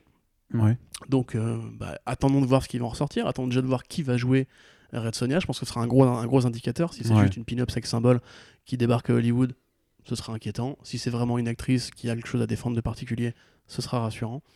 À voir. En attendant, on- et c'est là que je voulais quand même euh, faire le cocorico, on est les meilleurs, mais euh, parce que nous, on n'a rien fait, hein, on n'est pour rien dans le licenciement de Brian Singer, contrairement à ce que certains veulent dire par rapport à notre rôle sur Warner et compagnie, nous Bah n'avons si, pas si, de si, lien. parce que quand le directeur en fait Oui, vrai, oui. de Millennium a Ouais, lu ton ouais, article, Ouais, il a fait oh merde, Avis, ouais. Corentin il a trop raison, je peux pas continuer de recruter Brian vrai. Il m'a Singer. appelé d'ailleurs, il s'est excusé. Bah. Il m'a dit frère, euh, désolé. A fait pas et toi t'as répondu ma couille euh, sur ton front. il est comme Bendis, c'est ça. mes couilles sur ton front, t'arrive. Non, mais du coup, en fait, juste pour dire que c'est grâce à l'enquête de The Atlantic, donc le site qui emploie euh, Ta-Nehisi Coates, euh, qui a sorti donc son enquête de 12 mois sur le cas Brian Singer, qu'il y a eu un appel général pour faire virer ce mec-là. Ce qui, en fait, veut bien dire que donc la presse a encore un pouvoir et que du coup, il faut s'offusquer, il faut réagir, il faut que vous lisiez ces articles-là, que vous trouviez les mecs qui, qui se cachent encore dans la masse et qui bah, sont encore protégés par le système. Euh, pour dire que non, vous ne voulez pas consommer les produits de ces gens-là parce que ce ne sont pas des gens que vous aimeriez croiser dans la rue, ou enfin, Mm. si c'était votre boulanger, qu'on vous disait qu'il avait violé des gosses, vous n'iriez pas acheter son pain. Donc en fait, juste pour rappeler qu'on est quand même content de voir que euh, la presse a fait son boulot et que ça a marché, qu'un studio peut apprendre de ses erreurs et aller vers le mieux. Et en l'occurrence, avant d'avoir vu le film, hein, évidemment, je dis ça, Ouais. ça se trouve, ce sera de la merde, hein, mais en l'occurrence, c'est quand même cool de voir que justement, même aussi les films comme, Marvel- de- comme euh, Captain Marvel font aussi émerger des projets comme ça qui vont être plus risqués qu'une énième, un énième reboot de Conan avec Jason Momoa. Quoi. Effectivement, et ça on ne veut Désolé pas pour le monologue. Non, non, mais c'était très bien, c'est très bien. Et justement, je voulais embrayer sur une autre news euh, qui, toi, t'enthousiasme également. C'est des premières annonces pour le casting de l'adaptation de The Old Guard, The Old Guard de Greg Rucka et Leandro Fernandez. Donc, Bien, bien joué. titre euh, Image Comics qui est sorti euh, cette année euh, en VF chez Glénat et qui est très, très, très bon, qui, raconte qui raconte en fait comment un groupe d'immortels en fait est de euh, au, au fil des années en fait est devenu euh, une petite troupe de mercenaires euh, qu'on emploie un peu euh, façon Suicide Squad euh, en, enfin, ou façon Black Ops quoi sur euh, pour des missions dangereuses Jamais cette comparaison. l'organisation non non mais va- dans, dans le fonctionnement du groupe je veux dire tu vois et qui euh, justement en fait en, en allant euh, découvrir une nouvelle immortelle qui vient de, de- de se révéler euh, des- va, va devoir faire avec un traître qui, euh, qui les magouille de l'intérieur et donc c'est fait une review d'ailleurs, non? J'ai fait une review Sur, sur, euh, 9e art? sur 9e art, effectivement. C'est vraiment très bon, c'est- bien raconté. Puis le style de Leandro Fernandez là-dessus, ça tue, ça, ça bute. C'est- à la croisée d'un Eduardo Risso Risso. et d'un Mac Mignola Il y a, vraiment, du ouais. Et c'est voilà, c'est un très très bon thriller politique un petit peu et juste très très musclé quoi qui mérite d'avoir son adaptation. Je pense que ça peut faire un très bon film, euh, voilà, aussi un peu burné. Et avec Mhm. Charlize Theron déjà dans le rôle principal, donc ça, c'est très très bien. Ah, Arnaud est content. Oui, là je suis content. Et donc euh, des nouveaux noms pour le casting? Ouais, alors effectivement, donc euh, dans les deux rôles principaux du coup, parce qu'il y a la vieille militaire, enfin la vieille, il y a la militaire immortelle et la jeune, donc qui sera Donc, la jeune par, qui sera, ouais. Kiki Lane, qui s'appelle Kiki, voilà. Ouais. Je pense que chez, chez les Ricains, c'est moins drôle que chez nous. Ouais. Euh, tu vas avoir Marwan Kenzari dans le rôle de, euh, on sait pas, dans le rôle d'un des soldats. Ouais. Donc c'est le mec qui joue Jafar dans le dernier Aladdin, mais qui a aussi une vraie carrière à côté, rassurez-vous. et euh, pour donc les nouveaux rôles, la nouvelle fournée, donc pareil, on, on ne connaît pas les personnages, mais on imagine que ce seront tous les mercenaires de la bande. Ouais, parce qu'ils sont 6 ou 7 je crois au final. Tout à fait. Donc vous avez Chiwetel Ejiofor, un très grand acteur. euh, euh, alors j'ai oublié son origine euh, dans les pays d'Afrique, mais en l'occurrence donc, il est britannique de naissance. Euh, et que vous avez vu du coup bah, dans le rôle de Mordo euh, dans Doctor Strange justement, mais aussi dans 12 Years a Slave. Et ça, Ouais. bon, vous voyez tout de suite qui c'est ce mec, euh, googlez son nom et vous verrez, enfin il a un nom, voilà, c'est H-I-W-E-T-E-L, plus loin E-J-O, enfin voilà. bref. Ouais, ouais. Mais du coup, voilà, une vraie carrière. C'est vraiment un grand acteur de cinéma et de séries télé. Euh, il a un talent fou. C'est un peu dommage de l'avoir gâché pour Doctor Strange d'ailleurs. Mais du coup, voilà. Euh, on aura aussi donc Veronica Ngo, NGO. Euh, pareil, une bonne actrice. Alors en l'occurrence, elle, elle sort bien de l'écurie Netflix, puisqu'elle a fait justement euh, Tigre et Dragon 2 et Bright. Bon, c'est pas de sa faute, hein, il faut bien bouffer. C'est vrai que j'ai pas précisé, The Old Guard, c'est une adaptation Netflix du coup. Tout à fait, oui, c'est sur Netflix, voilà. Et elle a joué aussi dans Les Derniers Jedi, si vous voyez la scène d'ouverture avec une pilote qui doit lâcher des bombes magnétiques au-dessus d'un croiseur, c'est elle. Donc encore une fois, une actrice de cinéma qui a du, vraiment du talent. Et un casting euh, ouvert au niveau diversité, donc c'est cool. Ouais. Euh, et enfin, Harry Melling, et c'est là que vous serez ravis d'apprendre que le mec qui joue Dudley Dursley dans Harry Potter s'appelle Harry dans la vraie vie, ce qui est super marrant. Enfin, moi, ça m'a fait beaucoup rire, voilà. Qui, du coup, bah pareil, jouera un rôle qu'on ne connaît pas, et c'est un mec, pareil, une carrière intéressante, puisqu'il a fait que les Harry Potter, mais une fois qu'il a fini de faire la saga, euh, donc c'est Dudley, hein, pour ceux qui n'ont pas compris, euh, a joué dans Lost City of Z de James Gray et The Ballad of Buster Scruggs des frères Cohen. Donc c'est pour Ouais, le coup va. un mec qui, vu qu'il a vraiment fait que ça au cinéma, donc les Harry Potter, Lost City of Z et Buster Scruggs. Donc on imagine que s'il est arrivé là, bah, c'est qu'il a confiance dans le projet, hein, parce que Mm. là, au niveau sélectif, on est quand même sur un haut niveau. Et donc, ouais, Charlize Theron, donc ça fait quand même un casting euh, assez 5 étoiles, quoi, euh, pour l'instant, pour un très bon comics, un très beau comics. Et euh, bah, ça fait vraiment envie. On n'a pas encore de date, mais euh, je suis vraiment bouillant pour le coup. euh, va pareil. C'est. Gina, Gina Prince by the Wood qui, s'occupe de ça, qui était aussi en contrat avec Sony à un moment donné pour, euh, Le film Silver and pour, voilà, pour. Silver and Black. Et elle Hein devait pas faire un autre truc encore chez Warner Ouais, je sais plus, je m'en suis rendu compte en le disant, mais bref, peu importe. Mais du coup, voilà, ça, ça a l'air bon. Yes. Voilà, il fallait mettre un peu de qualité dans ce podcast quand même. Effectivement, et on en a mis et on va pas forcément partout. continuer d'en mettre Alors. avec les news qui arrivent. Euh, on va faire un petit mot juste pour dire que Warner Bros s'est trouvé une nouvelle présidente euh, pour remplacer du coup Kevin Sugihara, puisque après le départ, euh, suite là aussi à un scandale sexuel euh, donc de ce très bon Kev. Euh, on avait en fait un, un trio d'intérimaires en fait, donc il y avait euh, Toby Emmerich et deux autres personnes dont je me rappelle plus le nom, mais c'est pas bien important. Bref, c'est pour dire que donc Anne Berloff, c'est ça, hein? Sarnoff. Sar- Sarnoff. Sarnoff? Sarnoff. Sarnoff, Anne Sarnoff. C'est Andrea Berloff qui fait le film Oui, euh, c'est Les ça. Baronnes. Enfin, euh, Oui, c'est ça. Ça ça n'a ça n'a rien à voir. Voilà. Donc, euh, qui, qui est la nouvelle présidente de Warner Bros. C'est une annonce en, en soi. Moi, je, je connais pas trop son CV. Je sais pas. Bah, son CV, euh, c'est une meuf qui a beaucoup travaillé pour euh, la w WNBA. Arnaud, qu'est-ce que la, W- la WNBA je ne sais pas. Tu sais pas? Bah moi non plus, mais si je sais en fait. Euh, donc c'est la, la NBA féminine. Voilà. En Ah. fait, c'est un, un peu c'est Ah. comme les débats qu'on a aujourd'hui avec genre est-ce qu'il faut regarder le football féminin? Euh, Oui, bah, bien sûr, bande de beaux, si vous aimez le football, regardez ce que n'importe quel type de football. Women NBA. Tout du à coup. fait. Ok. Waouh, dis donc, mais t'as un doctorat toi, non? Bah, eh, Et ça se voit. hein, quand ça carbure là-dedans. hein. Et du coup, qui a beaucoup milité et qui a du coup dirigé une chaîne euh, sur ce sujet-là. Et elle était tellement talentueuse que du coup, elle a été embauchée par la BBC euh, euh, pour la BBC America, donc la British Broadcasting Network. Channel, pardon, excusez-moi. C'est ça, ouais. Euh, pour du coup diriger BBC America, donc euh, le plus gros réseau de chaînes anglaises euh, implantées aux États-Unis. Et qui là, bah, du coup, euh, simplement, a été engagé après avoir apparemment rencontré beaucoup, beaucoup, beaucoup, beaucoup de, de candidats potentiels. Ça passe évidemment pour une réponse graduée au fait que, bah, après avoir entre guillemets un président qui a été maquillé dans un, un scandale, sexuel après l'affaire Weinstein, il fallait justement, comme pour Jill Soloway, euh, poser une réponse à ça. Bah, je pense que si le- les talents de la meuf ont fait que. Bah quoi. oui, oui, j'imagine. Et puis, euh, je veux dire, Warner, enfin Warner, il y a quand même une certaine habitude d'avoir des femmes à la présidence de, de beaucoup de postes. Donc, euh, Diane Nelson, justement, Pam Ford, Ouais. Karen Ouais, mais ça c'était ouais. Entertainment. C'était Warner, hein, Non, Non. c'était Death Entertainment. Oui, pardon, Non, le, pré- le président de Warner, c'est la première. Oui. C'est la première fois que Warner a une femme à la tête du truc. Ok, pardon. Et avant, et avant ça, t'avais donc du coup Kevin Sugihara et Alan Horn avant encore. Ah, Euh, ce bon vieux Alan. Ouais, ouais, ouais, c'est génial, merci frère. Mais du coup voilà, bon après on va pas vous faire une- toute une cartographie de euh, à quoi ressemble euh, l'organigramme interne, parce qu'évidemment vous avez Warner Bros. Télévision, vous avez Wa- Warner Bros. Pictures, vous avez Warner Bros. Machin, Warner Media machin, etc. Et juste au-dessus de Warner Bros, Comics Blog, oui, qui c'est vient, nous, qui voilà, vient les ça. descendre euh, à chaque film. On a viré Zack Snyder.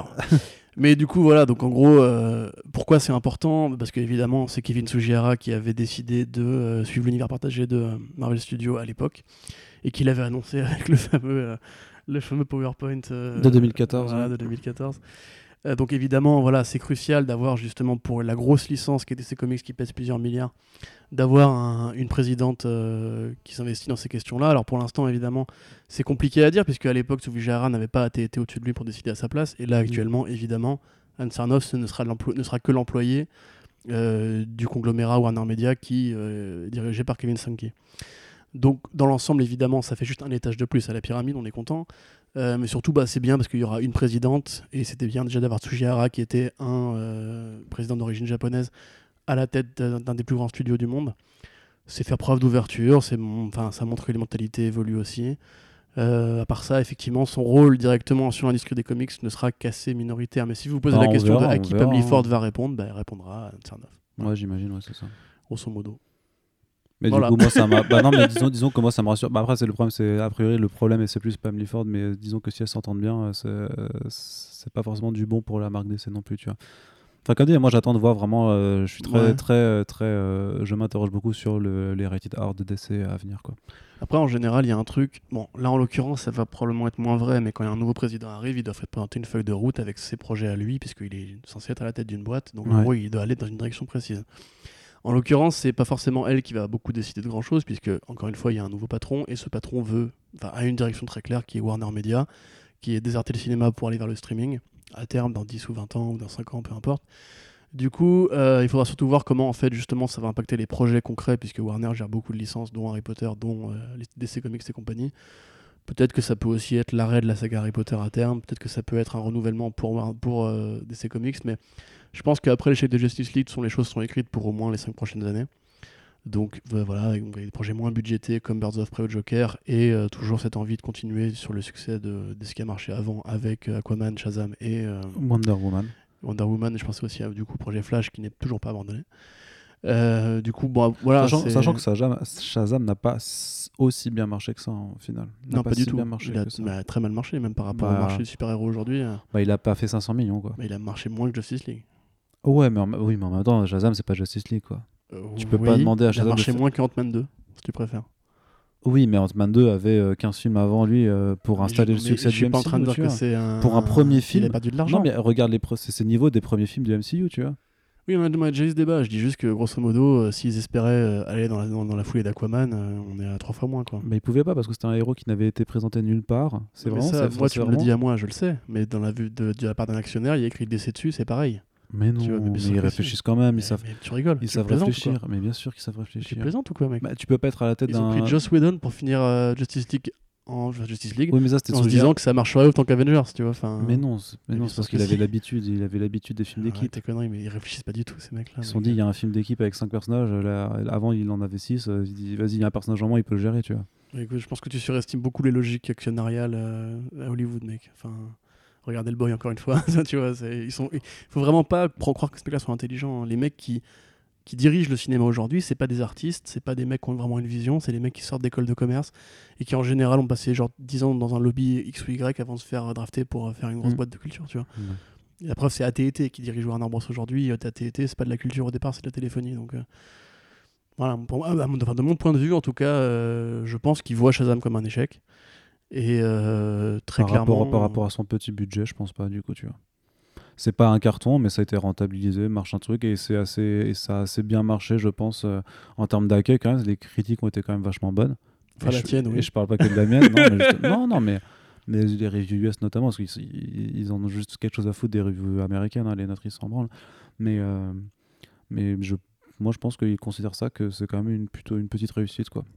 Comme dit, hein, ça, ça a mieux marché que, la, que le- les- la plupart des films du MCU, alors que c'est un nouveau personnage, tu vois, qui n'a pas eu. euh, qui n'a pas eu... Non, ça, ça a mieux marché qu'un film du MCU.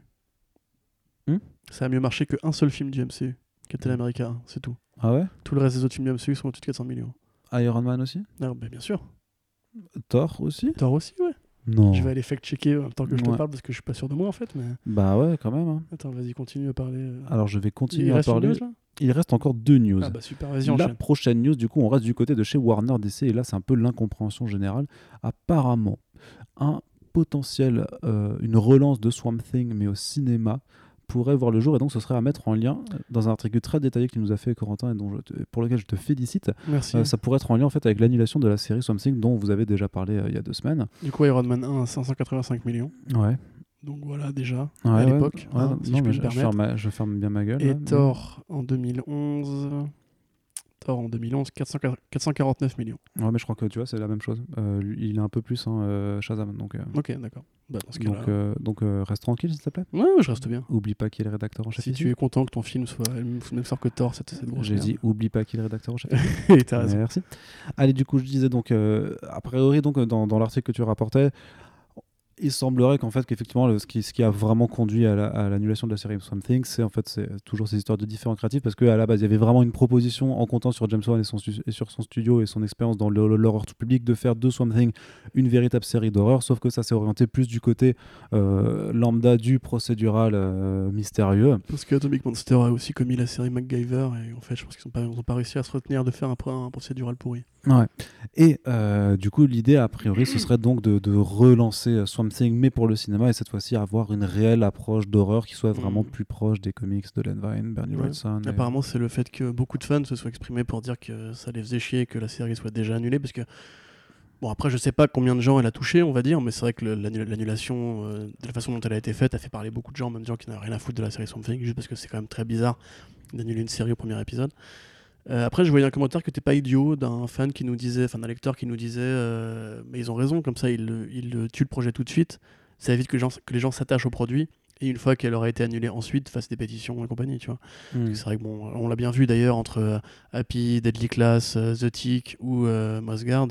En ce moment, quand t'es annulé, t'es annulé. Il n'y a, pas- Mm. y a pas de sauvetage possible. T'es cancelled. T'es cancelled, man. Mm. Et du coup, ouais, euh, apparemment, Warner a dû se dire euh, qu'il y avait un public pour ça. Et comme ils voulaient vraiment faire leur série d'horreur, bah, ils sont revenus à leur idée initiale de faire un film d'horreur. Alors pour le moment, comme dirait Bloody Disgusting, c'en est qu'aux premières phases de discussion. Ouais.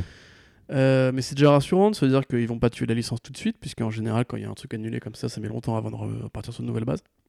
Ah bon, à mon avis, on peut attendre quand même quelques années. hein. Oui, bien sûr, évidemment. Ça va pas, ils vont pas l'annoncer à la SDCC là. Tu Ah vois. non, non, non, je pense pas. non. Mais du coup, voilà, c'est cool. Et c'est cool de voir que euh, il y a encore une fois cette possibilité pour Warner Bros. de faire plus avec ses super-héros que des films de super-héros. Effectivement. Et on va donc terminer avec la news délireuse du jour. hein. C'est- tu te dis, je vais te dire le titre et on va se marrer un bon coup. Le titre, c'est Avengers Endgame ressort au cinéma ouais. avec 6, enfin 8 minutes de euh, contenu supplémentaire. C'est beaucoup, 8 minutes. en hein. post-générique, c'est-à-dire qu'en fait, ils vont nous proposer une version avec des bonus du Blu-ray à la fin. Et ça fait trop plaisir. Et vrai, tout ça plaisir. dans quel but? Eh bien, pour, euh, pour battre Avatar, en fait, sur euh, le box-office euh, mondial et américain, euh, sur, sans compter l'inflation, bien entendu. Ouais, mais, mais attends, Avatar, ils de- avaient fait la même chose à l'époque. Ah oui, non, mais bien sûr, non, non, mais Alors en fait, c'est tous des connards. c'est une technique qui a déjà été utilisée par d'autres blockbusters. donc, il y a, y a aucun. Ah, Titanic avait aussi une ressortie au cinéma, il me semble, non? Non, je, je saurais pas te dire. Genre 10 ans après. mais c'est bien moins, mec. Shazam, il a fait 363 millions. Mais non. Mais si, Box Office Il a, Mojo. il a pas dépensé les, Mais dépassé les Pas 400. du tout. Il a moins bien marché que Cap 1. Ah merde Eh oui, mon gars. persuadé qu'il avait Eh passé bah les non, 450. tu t'es gouré, Ah t'es une bah, merde. Complètement. Voilà, t'es cancel. Ouais, exactement. Je suis le nouveau rédac chef. Salut. Putain, fou. Bah non, ça non. Pas des, faut pas déconner. Réaction trop passive. Bon, non, enfin, Faut- faut pas déconner. Bref, ouais, voilà, donc c'est Oui. l'annonce est tombée dans la non, c'était la- déjà, déjà la semaine dernière. c'est Où effectivement, alors c'était très interloquant parce qu'ils font ouais, euh, on vous remercie les fans et puisqu'on vous aime par-dessus tout, on vous On va propose vous reprendre de l'argent. Ouais, c'est ça, on vous propose de. Non, en plus c'est ça quoi. C'est- les gens se rendent pas compte, les gens se disent ouais putain, on va revoir Avengers Endgame en version longue machin parce qu'il y aura plus de trucs. Il y a 6 minutes, quoi. Non, non, non, non, mais c'était au début, tu vois, parce qu'il disait vraiment, euh, c'est Kevin Feige qui avait dit oui, oui, euh, ce sera, euh, ce sera euh, une version euh, étendue, du coup, avec euh, des trucs. sauf que, bêtisier. sauf, sauf qu'il précise vraiment à la fin, il fait euh, oui, alors du coup, pour le contenu, euh, oh, oh, oh, oh, et là, il le dit avec une petite voix, parce qu'il se rend compte quand même que c'est des petites bites, tu vois, ils font. alors, il y aura, il y aura une scène coupée, il y aura un, un hommage à Stanley et, et, et une surprise, tu vois, et a priori, la surprise, tu sais ce que c'est? Je te donne envie. À ton avis, qu'est-ce que ça peut être, franchement?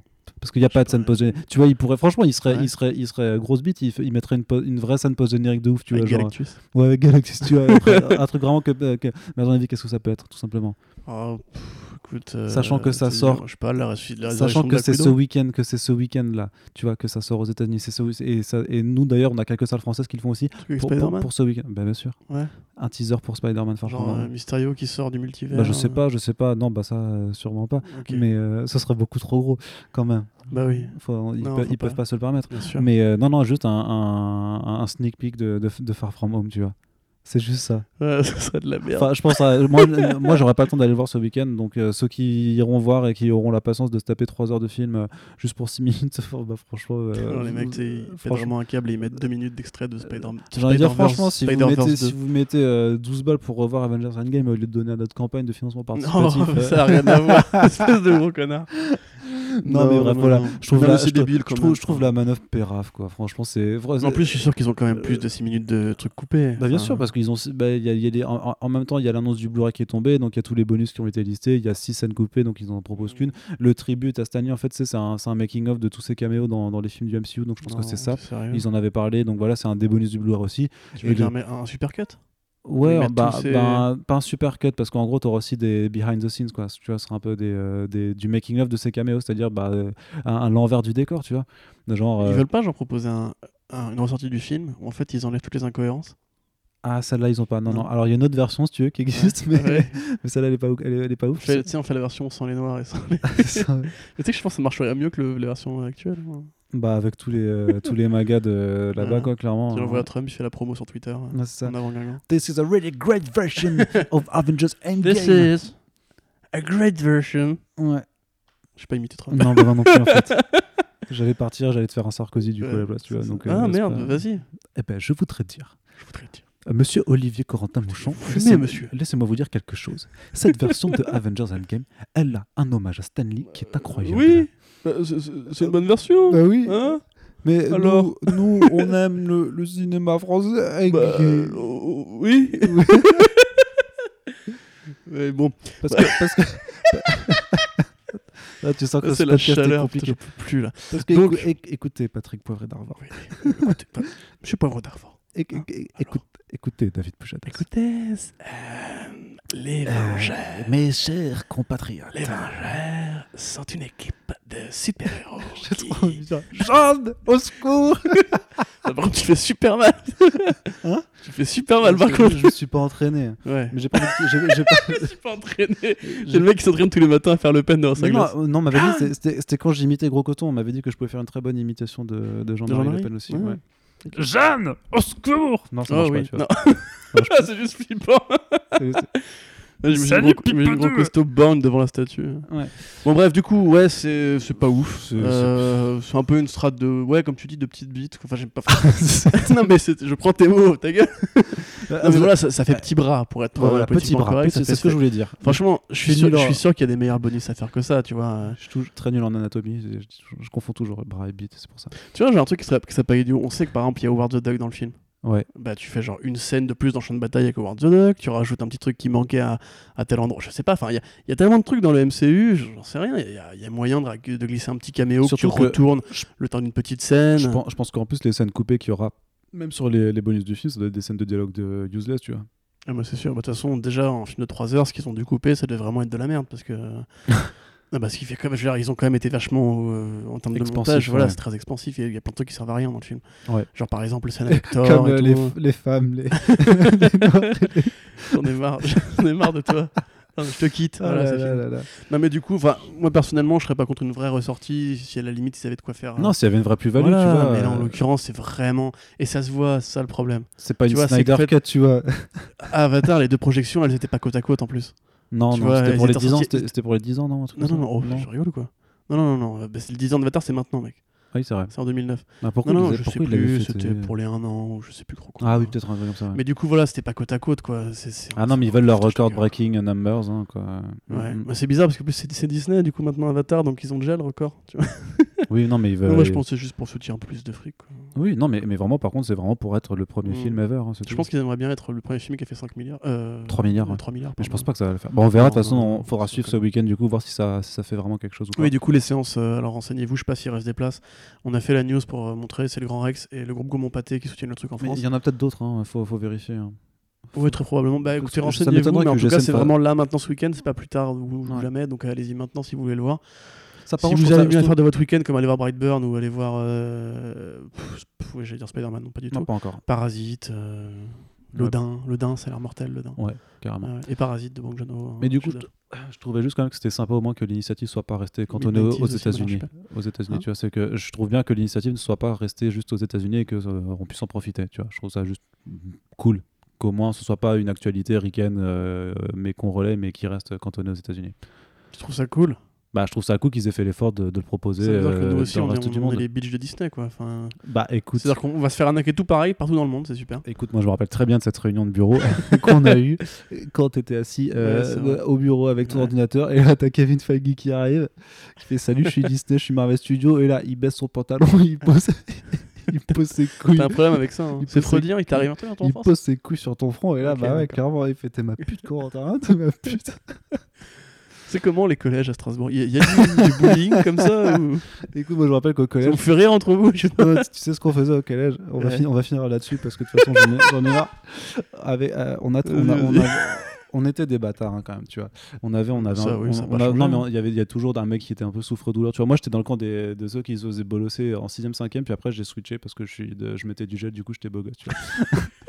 et du coup, je bolossais mes anciens potes. L'anecdote n'a aucun sens. Bah, du coup, moi j'étais dans le camp des, des nerds, tu vois, et après j'étais dans le clan des, euh, des bullies, tu vois, et je bolossais du coup les, mes anciens potes.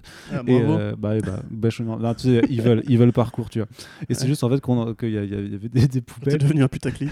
il y avait des, poubelles et on s'amusait à attraper euh, ce, ce- ce pote-là et on le foutait dans la poubelle. Non. À chaque t'es vraiment récré. C'est vraiment Voilà. crevard, franchement. Tu sais qu'un jour, il y aura un hashtag MeTooHazing. hein. Non, non, mais c'était marrant, c'était bon enfant. Ouais, surtout pour le mec dans la poubelle.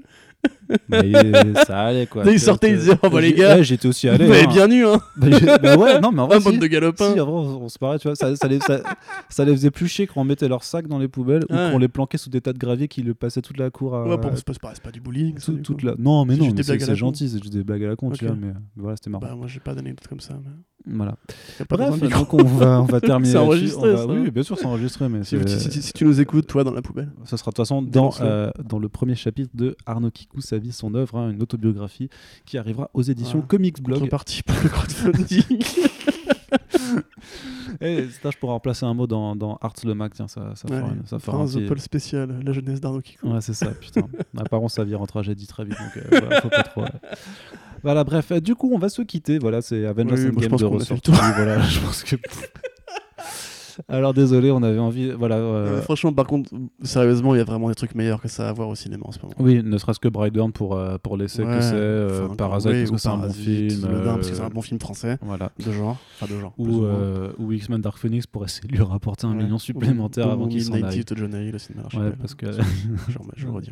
Bref, du coup, voilà, on est très Oui, content. merci On, espère que vous aurez, euh, que vous passerez outre un peu nos petites digressions euh, comico-rigolus. On euh, sort de un mois de les mecs, on est on hein, est un vous peu sur les rotules, mais on reviendra toujours présent euh, dès le mois prochain euh, pour le, sur le mois de juillet, donc pour vous parler Cinoche, pour vous parler de comics, pour faire plein de trucs ensemble.